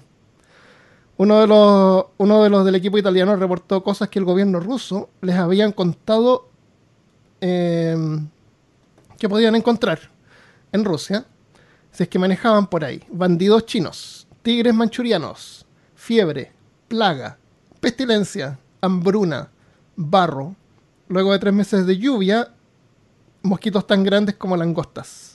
Damn. Carajo. Eso a lo mejor fue una exageración, pero los rusos los alentaron a que Vodka. tomen el tren. Tenemos un tren acá. Pero no, no tomaron el tren porque la idea era manejar. Eh, aparte de la ruta que se había creado cuando se construyó el carril eh, eh, ferroviario, no había, generalmente no había otro tipo de caminos. El resto era solo tundra congelada, el taiga, el camino que nunca había sido la intención de mantenerlo, que es el que va por el lado del, ferrocarril. Así que los autos con frecuencia se quedaban atascados en pantanos. Y todo lo que contó Malca eh, cuenta para el Siberia. Eh, no pasó mucho tiempo desde que llegaron a Rusia, que el Didion francés tuvo que abandonar la carrera. Así que solamente queda el Thomas Flyer, el Sust y el Protos. ¿Tienes Los alguna historia o, o información sobre el Didion? Porque yo no tengo. ¿Por qué el Didion abandonó la carrera? ¿A quién le estás ¿A preguntando? ti? ¿Que tú parece Ah, que oh. investigaste un poco? No, no, no No, tengo mucho. Lo único que sé es que de buenas a primeras dijeron como que baila candongarete que, conmigo nadie Ah, se mete. Eso bien oficial. Eh, eso fue una pena porque en realidad que esta carrera estaba como media eh, hecha por Francia. Francia era como el, el que llevaba la El- cabecera en, la, en la Ah. industria automotriz. Y, y, y- y pusieron tres autos y ahora no tenía ninguno. Así que Qué terrible. Le Matin igual tenía, Qué- igual publicaba las noticias, igual tenía la atención, pero fue triste que ya no, no iban a tener su un auto participante. Eh, cuando lograron a- cuando lograban avanzar por una ruta que se podría llamar óptima, no pasaban así como los 30 kilómetros por hora. Ser como, ¿cuánto? 20 Se millas por hora. demoraban mucho más de lo que pensaban. Claro, andaban súper lentos. Sí, pues claro, se demoran casi medio año. Casi medio año en llegar. Es Salieron en invierno y llegaron en verano. En Rusia el fango era tan profundo que los autos se quedaban atascados. El Thomas Flyer llevaba estas planchas de madera que les ayudaban a sacarlos. Em, pero a veces necesitaban as- asistencia, así que necesitaban ir a buscar a alguien que tuviera un caballo. Por ahí, imagínate, estás en el medio de la nada, tienes que caminar hasta encontrar a Gafia Likova, Ah, que por suerte tenga un caballo que te sí, preste. no conocen. No Es que no saben. tienen mapas. Nada. No, no tienen nada. O sea, saben, no ya saben voy a, voy a ir al norte a ver si encuentro a alguien con un caballo. Se me acabó la gasolina. Aventura y, pura. y- y se me acabó la gasolina. Sí, esos tramos deben haber planeado. Mi mochila Sí. y caminar Eso. hasta encontrar algo. Claro, y volver, volver gasolina en el auto. balde, su- supuestamente. Eh, oye, hubieron partes en que el barro era tan profundo que los caballos se ahogaban como, como Artax de la historia sin fin. ¿Se acuerdan de No. eso? Algunos se van a acordar de la historia sin fin cuando el caballo de Atreyu se hunde en el fango, en el pantano de la tristeza, o algo así. Qué terrible. O sea, eh, así que lo que lograban avanzar cada día, ese poquito, era con un esfuerzo, un esfuerzo increíble. En mi corazón dice Baron Rata, se acordó de Atreyu y, y, eh, Artax era un caballo y pasaban por un pantano. Si te ponías triste, te, te hundías. Y el caballo parece que se pone triste, se hunde. Y Atreyu le dice, no, no, no te pongas triste, qué sé yo. Y yo no sé si no le produce tristeza a Atreyu, porque él no se hunde. Así que yo creo que Atreyu no quería su caballo después de todo. Se me ponía. Pues, revisión de la película 40 años después. Oh, Dios, we should do that. Ya. El SUST italiano tuvo varios problemas también. Por alguna razón los rusos pensaron que uno de los pasajeros era un espía y los detuvieron por unos días hasta que aclararon el asunto. Se estuvieron detenidos por un momento. Más adelante el Thomas Flyer se encontró con el protos alemán atascado en el barro. Los alemanes no hablaban inglés. Los ingleses no hablaban alemán. Pero los ayudaron igual. Y el teniente von Copper estaba tan contento que abrió una botella de coñac que tenía para celebrar Ah, la victoria. Y esa noche frío. celebraron. Sí, juntos, los dos equipos. Era, por- era para el frío. Claro. Pero celebraron, qué bonito. Eh, una oportunidad que el Protoss logró la delantera, se le rompió el eje trasero y el Thomas Flyer encontró al Protoss, al Protoss estacionado fuera de un hotel. Y los alemanes ahí esperando a que les llegara un repuesto. Tenían que esperar por correo. Yo creo, yo creo que entre toda la carrera que tuvieron, la mayor parte del tiempo debe haber sido esperar.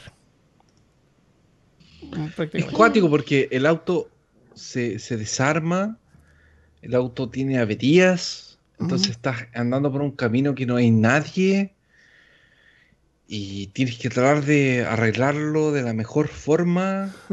En una época en la que no tienes nada a tu que no hay alcance. nada, Claro. no hay es, como más que nada no llevar el auto, nada. no, no ir en el auto. Exacto. Es, Es llevar como- el auto, es que logra llegar con un auto. Es exacto. Yo creo que el- el- la cosa era como transportar el objeto de A a B, de alguna Claro. forma. Oye, tuvieron que devolverse de Alaska Sí. para Seattle para tomar un barco, cosa que podrían haber agarrado de Nueva York yendo a Seattle, que era más cerca, que- para dar la vuelta y para... y- y sin necesidad de pensar en cruzar el estrecho de Bering en invierno, podrían haber partido en primavera, como dije. Oye, y otra cosa que, que- que- que nosotros no pensamos es las tarjetas de crédito no existen. Ah, no. sí, claro, si Tienes no que tienen andar dinero, con dinero. tienen que pagar con su reloj. o con su reloj, o con lo que sea. No es como que, no sé, po, llegáis a Rusia y es como, no, pasa mi Mastercard. Nalga crédito. No es, Exacto. No. You know, you do nalga, crédito. En vez de una entras. Mastercard que son dos círculos, es otra cosa. Exactamente. Pero eso Eh, es para otro episodio. Eso es para un episodio triple X que ustedes no están listos. Que nunca Bueno, vamos a hacer también. Pero entonces- Ah. entonces, eh, lo- lo- el Thomas Flyer pasó, dejó a los protos esperando en su hotel ahí. Y después se supo que en un momento los alemanes habían hecho trampa. Oh. no. Habían puesto, sí, habían puesto ¿Trampa? su auto en un tren, en un tramo desde Idaho a Seattle. No sé cuánto es, pero la cuestión es que casi los descalificaron. Apelaron y lograron una penalización de 15 días. Así que ahora significa que el Protoss tenía que llegar 30 días antes que el Thomas Flyer Exactamente. para poder ganar la carrera. Para ganar. Porque hicieron trampa, sí. Transportaron el auto en un tren. Alemania hizo trampa. Sí. Ay, la candonga, arete, que conmigo Pero Argentina no estaba jugando con Alemania en ese tiempo. No. La mano de Dios. Bueno, cuando por fin lograron llegar a Berlín, se les informó, se le informó a Schuster y su tripulación del Thomas Flyer que Monty Rovers, ¿se acuerdan de Monty Rovers? Era el, el- el jovencito ¿Nani? que partió la carrera, que era el- como el piloto oficial de la carrera, que era un competidor y favorito de la gente. Cuando llegaron a Berlín, le informaron a los del Thomas Flyer que Monty Rover se iba a unir de nuevo al equipo para poder llegar a París con ellos. Mira qué lindo. Obvio. Mira Oh. qué lindo. Así debe ser. Obvio. Eh, obviamente el Schuster se opuso fervientemente porque él había sido el que había logrado atravesar el mundo completo en el auto y no iba a llegar este tipo a manejarlo el último tramo. Imagínate. Eh, la- horror. Lo que pasaba es que era para Thomas, la, la empresa Thomas de automóviles, esto era una, una cosa de publicidad, entonces a ellos les convenía que la gente viera llegar al jovencito bonito, favorito de todos, en vez de un mecánico mugroso. O sea, ¿qué, qué auto vas a comprarte? ¿Un, un auto que maneja un mecánico o un auto que maneja Pedro Bello? Pedro Bello, todo Pedro el rato. Bello, obvio, Al claro. toque. Pero igual el Schuster se puso y no lo, no lo dejaron, así que Schuster continuó manejando. Ay, menos mal, qué duro. O sea, Quítate, em, por feo.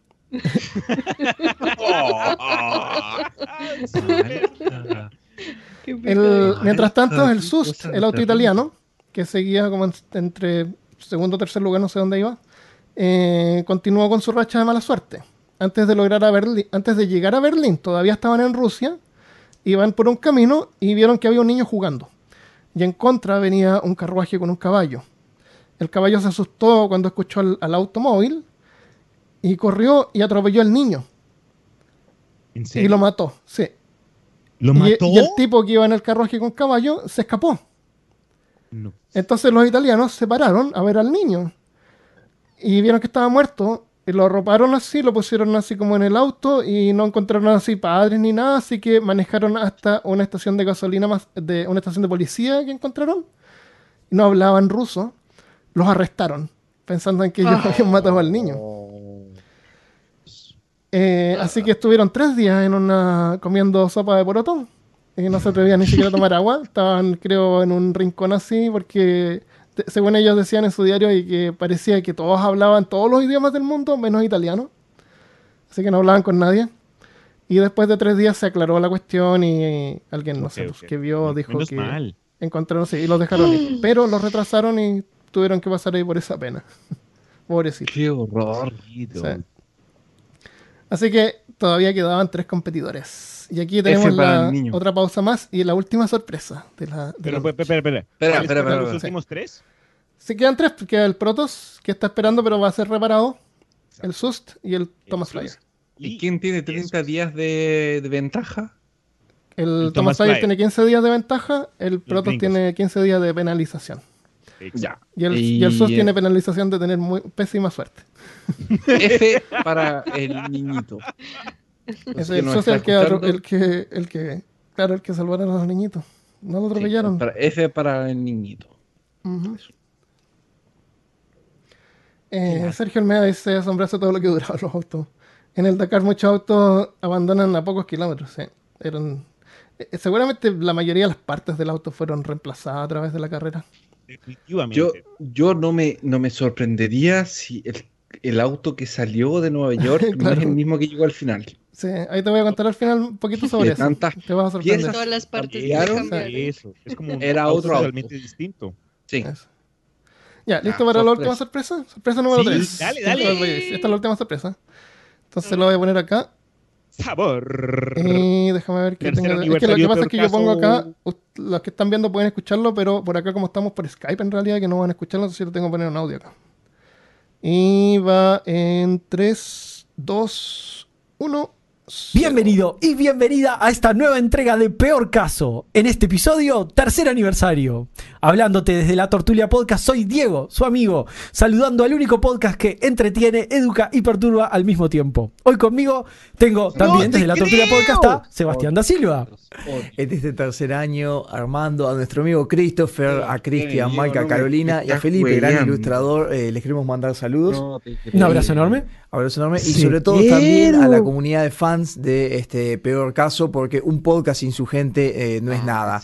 Así que desde acá hacemos No un brindis virtual este, para que queden tres años Bueno. más, por lo menos, Mínimo. de podcast mínimo y a ver cuándo sale un crossover. Sí, a ver. Bueno, abrazo.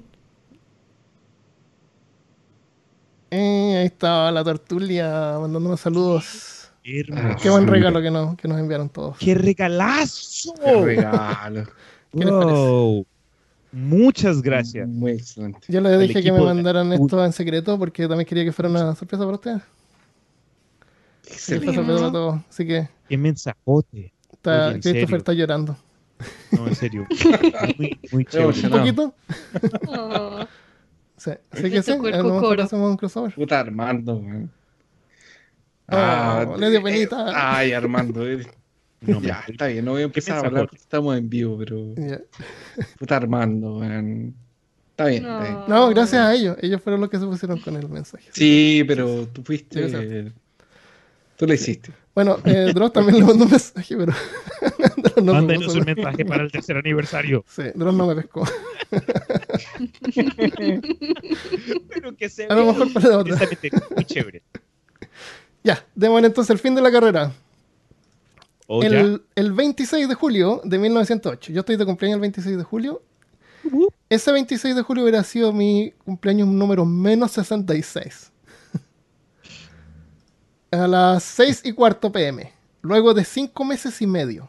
A 35.300 kilómetros. 21.930 millas de Times Square en Nueva York. El teniente Von Koppen, que nunca había conducido antes, pero había leído todos los libros sobre eso y logró por fin aprender, llegó a París. Aunque llegó primero, toda la celebración se reservó para Schuster y el Thomas Flyer, porque tenían la penalización. Pero por lo menos llegaron, lograron llegar, así que bien. El, el Thomas Flyer, para que ellos hubieran ganado, tendrían que haber llegado 31 días después. Pero el Thomas Flyer llegó 4 días después. O sea, estaban súper cerca. Porque como tenían una por la ventaja de los 15 días. Em, cuando el Thomas Flyer por fin se acercaba a París, había no había pasado todo. Un policía los detuvo. Resulta que durante el camino habían perdido uno de los focos del frente. Supuestamente, cuando pasaban cerca de, Moscú, una paloma le voló uno de los focos al auto. Y según la, policía en Francia, para poder circular en la ciudad de, París, los vehículos tenían que tener dos lámparas. Y el Thomas Flyer tenía una y no podía entrar. Así que eh, yo usted le dijo, veo la Torre Eiffel desde aquí. Y usted me dice que no puedo continuar. Imagínese todo lo que recorrí el mundo para poder llegar acá. El- un ciclista que estaba por ahí mirando le ofreció a Schuster su lámpara de su bicicleta. Eh, así que Schuster trató de como adaptarla, pero no pudo, así que agarró la bicicleta completa y la ató al capó del auto. Y ahora el auto tenía dos focos, técnicamente, así que el policía los dejó pasar. El flyer atravesó por debajo de la Torre Eiffel, completando por fin la gran carrera de Nueva York a París. En total terminaron recorriendo 5.200 5.200 kilómetros o 3.200 eh, millas más que los alemanes. Y en toda la carrera, aunque tuvieron que cambiar y reparar varias partes, nunca tuvieron que reemplazar las bujías, ni las válvulas, ni necesitaron limarlas, porque a veces las válvulas hay que limarlas, eh, ni los rodamientos o cojinetes del cigüeñal, que estaban intactos. El cigüeñal es el eje que gira con el movimiento de los pistones, como la cosa que gira así como tren arriba. Bueno. Eh, eso duró toda la carrera, los- todos los meses. Las celebraciones fueron grandiosas, aunque Le Matin seguramente hubiera preferido que algún automóvil francés hubiera ganado. Y, y quedaba el Sust, el pequeño Sust italiano. Eh, salieron de, eh, de prisión, porque habían estado en prisión, ¿no es cierto? Lograron llegar a Berlín. Y cuando llegaron a Berlín, Alemania, era un lugar mucho más moderno, las carreteras eran de mejor calidad, así que se pusieron contentos, celebraron, podían andar más rápido, así que chocaron. Ay, Chocaron, rompieron el auto y toda la tripulación quedó hospitalizada.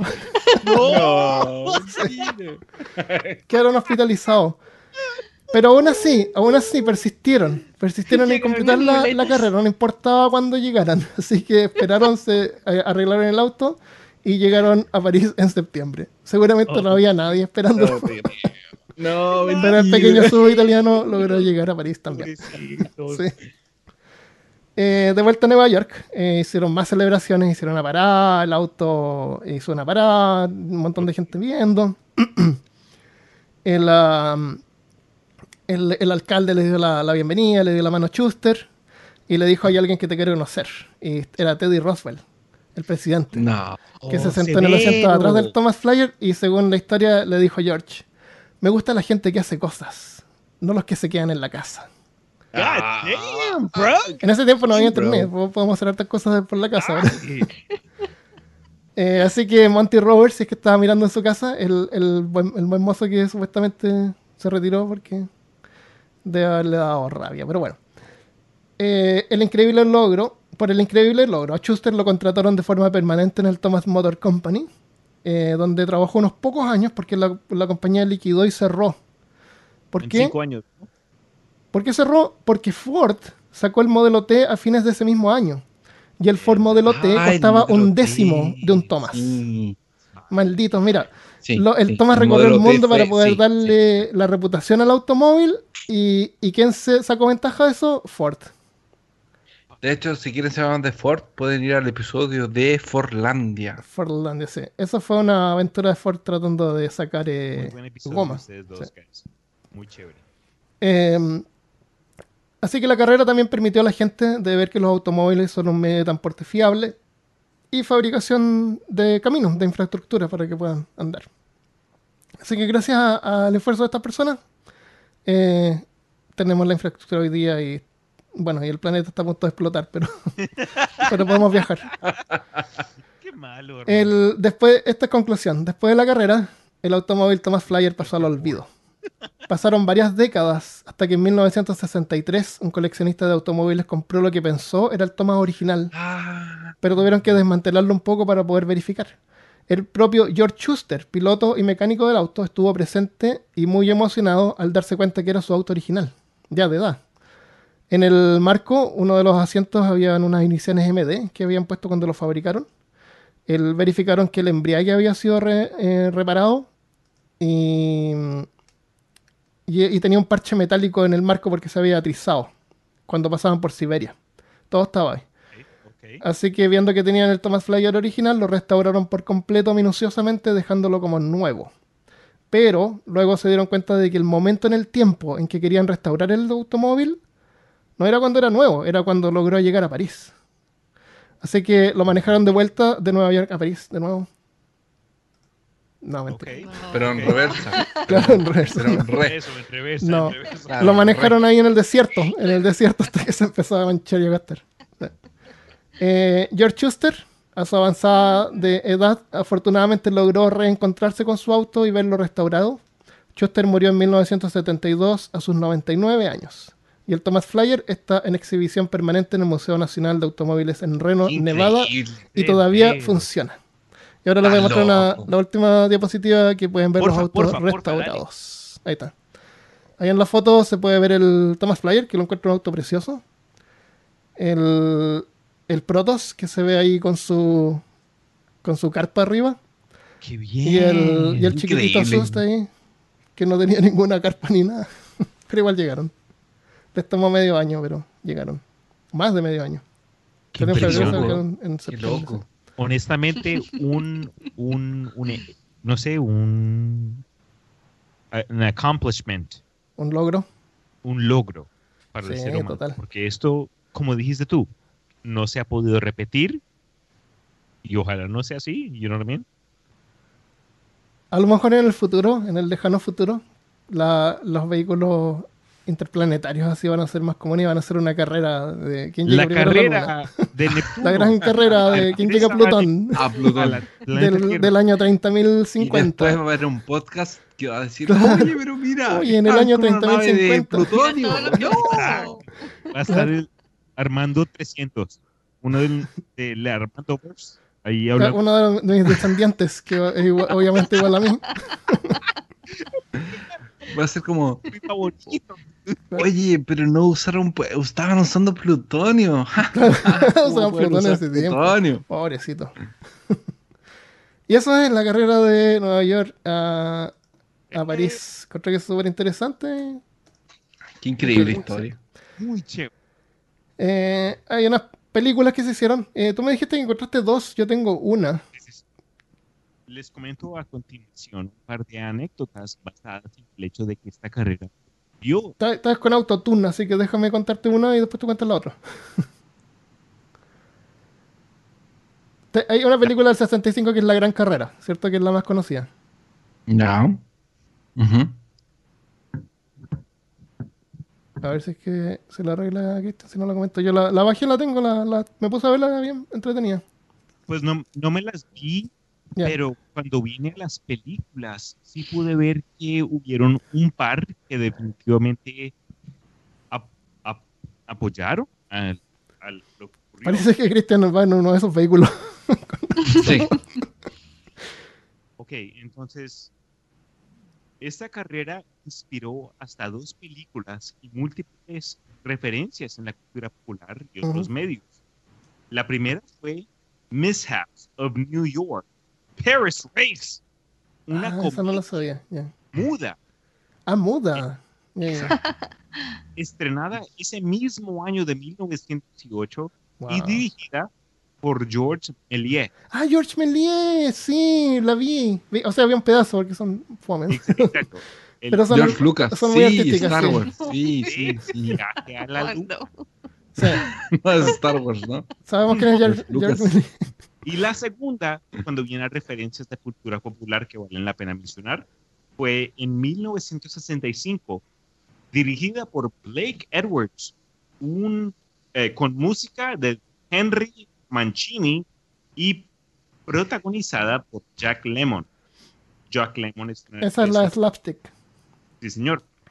Eh, protagonizada por Jack Lemmon, Tony Curtis, Natalie Wood, Peter Falk, y esta se estrenaría en Peter Parker. eh, se estrenaría en Rocampalisca. What the fuck is that word? ¿Se En, fin, en fin, fue una comedia básicamente basada en los hechos que ocurrieron en la carrera original, pero Sí, es, es una, es, un anim- es como un dibujo animado. básicamente, sí señor. Eh, ¿Tú los- sabes quién es Peter Falk? No, no, no sé quién es, quién es. Peter Falk es Columbo. No. ¿En Sí, serio? déjame contarte un poco. Nah. En esta Dale, película dale. hay tres protagonistas que, eh, por favor, eh, suscríbanse a la Patreon para poder mandarle un destornillador a Cristian. Estos hablando. Pero parece que tiene una cosa apretada. Destornillador Armando. ¿Sabes qué? Deberíamos hacer el set destornillador y. El kit de No sé, destornillador el de. kit ¿Cómo se llama? percaso. De, Destornillador, martillo ¿De quién eran los sets? y alicate. De Gilbert. Sería como el kit Gilbert, Para, para Christian de Gilbert. Claro. Exacto. Kit de reparación para en Christian. Vale, de vale. ser el kit Me propongo, me Gilbert, propongo- sería el me propongo a ello. percaso. Y le pones, pon- ponemos un, un alicate, un martillo y un destornillador. Eh, de, duct de- tape. de cruz y un Duct tape cuadrado. y, Y un doble de duct tape, 40. eso. Porque tú sabes que si no se tiene que.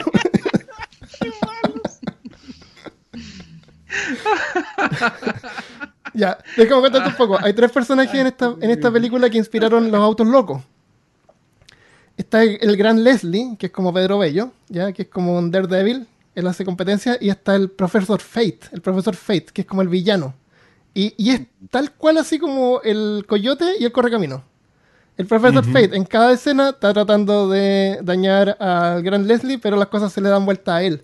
Y el asistente del profesor Fate es Columbo, que es súper joven en esa película.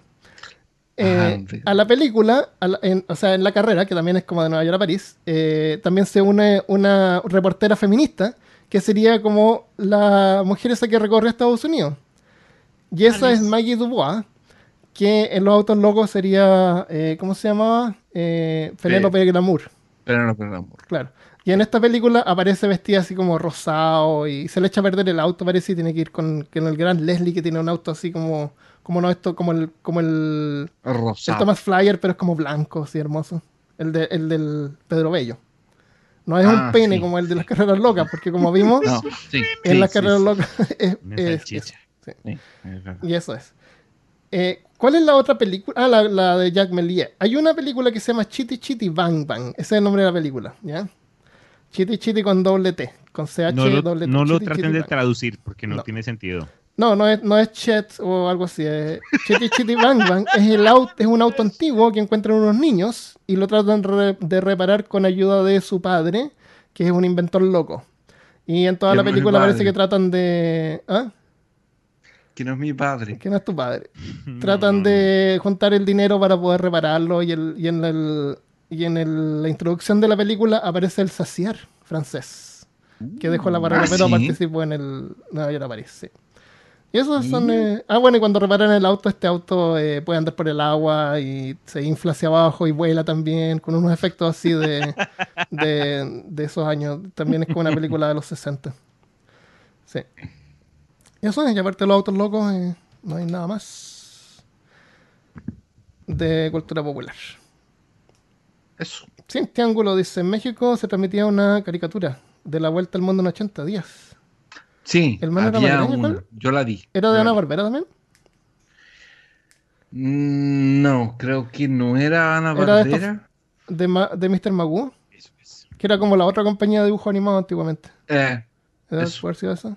Sí, Qué bueno. sí. Gracias, Diego. Dice muy buen, excelente podcast. Qué bueno que les haya, espero que les haya gustado el episodio. Eh, si no querían saber sobre autos y carreras y autos antiguos, a lo mejor ahora sí Eh, mi gusta, ¿no? padre, mi padre acaba de eh, tirarme la mesada. Dice que no hay más mesada este mes. Ah, no, porque se lo gasta en tatuaje. En otro. Típico de anime o algo así. Qué bueno. Ya pues chicos, ¿tienen algo más que agregar? ¿Quieren aprovechar de tirar un, un, un plugin? Eh, Cristian. ¿Perdón? ¿Alguien, alguien de, tiene algún otro podcast que quiera No. decir? Pues tienen- cuando viene a, los, a las anécdotas de, de esta carrera, lo que ya he querido mencionar, ahí está presente. Mm, Me gustó muchísimo el personaje de Hans Henrik Hinsen.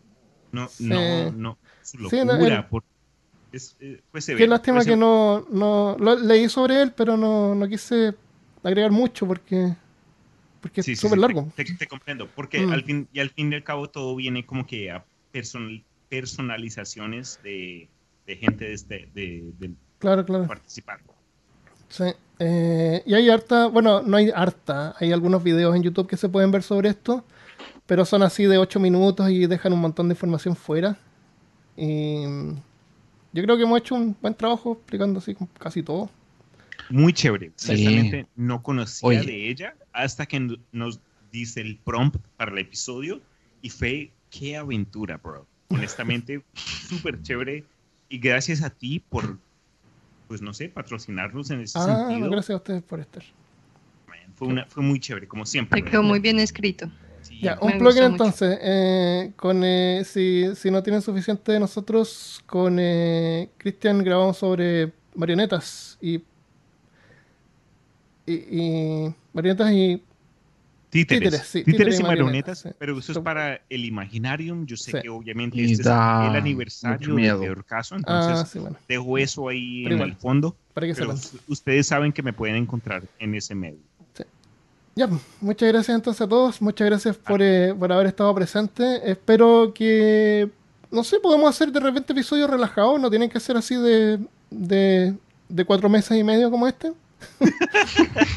Pero podemos hacer un, un episodio común y corriente los cuatro juntos, ¿no?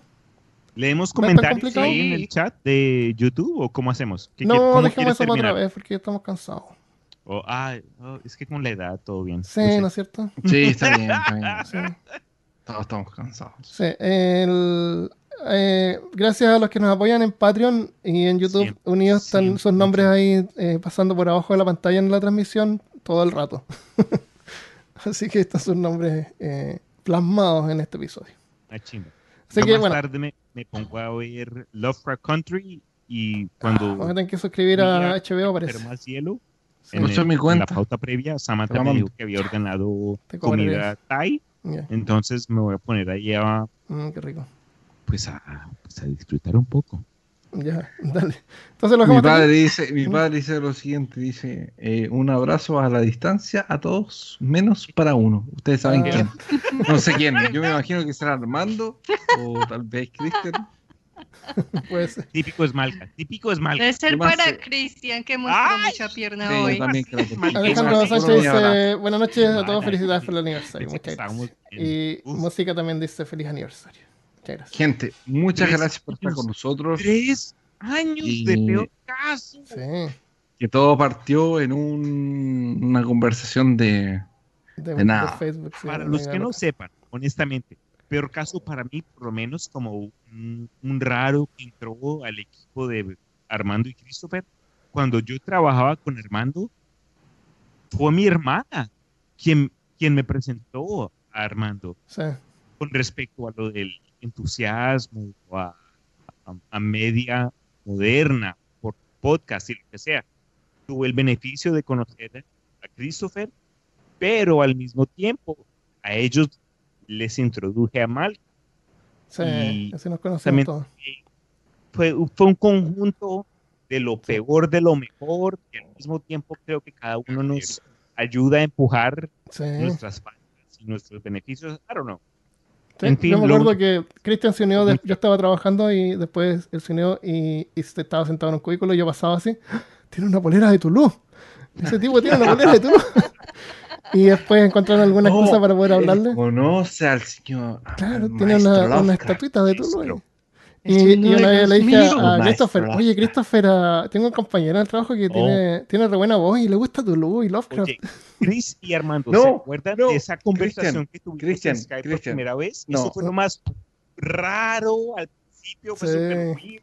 Cristian, Armando me dijo así, tengo un compañero que tiene unas pelas de, de, de- de Zulu y de Lovecraft, y yo dije, aléjate, inmediatamente.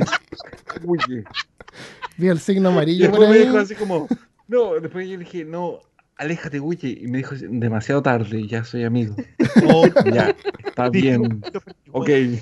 No, es colombiano peor. No, no, no te, no te arrimes. No, y después me dice como, tiene una, Cristian dice que tiene una amiga que es Malca. Y así como, oh, carajo. Ya, entonces nos quedamos hasta aquí, nos vamos a comer. A comer, yo tengo hambre. Me, voy a poner a ver Lovecraft Country, One Piece, Black Clover, One, de, de todo, bro. Domingo Eh, es Yo voy a pedir una pizza, bro. episodios de mi serie. Qué rico.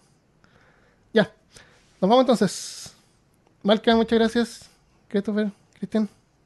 Por último, lo, lo único que quiero decir es que todo esto es, es una aventura para nosotros que podemos participar, pero al mismo tiempo el hecho de que sabemos que no estamos solos y hay nerds, lo que quieran decirse a sí mismos, que están en el mundo, que nos apoyan, en serio esto nos da candela, nos da apoyo, nos da empuje para seguir adelante y es gracias a ustedes que honestamente nosotros podemos seguir adelante. Entonces, a los que nos acompañaron en este episodio live, a quienes nos acompañaron en los previos episodios que publicamos semanalmente, esto es para ustedes, en serio. Esperamos repetirlo pronto. Así que nos vemos. Total. Adiós. Bye. Arigato gozaimasu. Nos vemos, bros.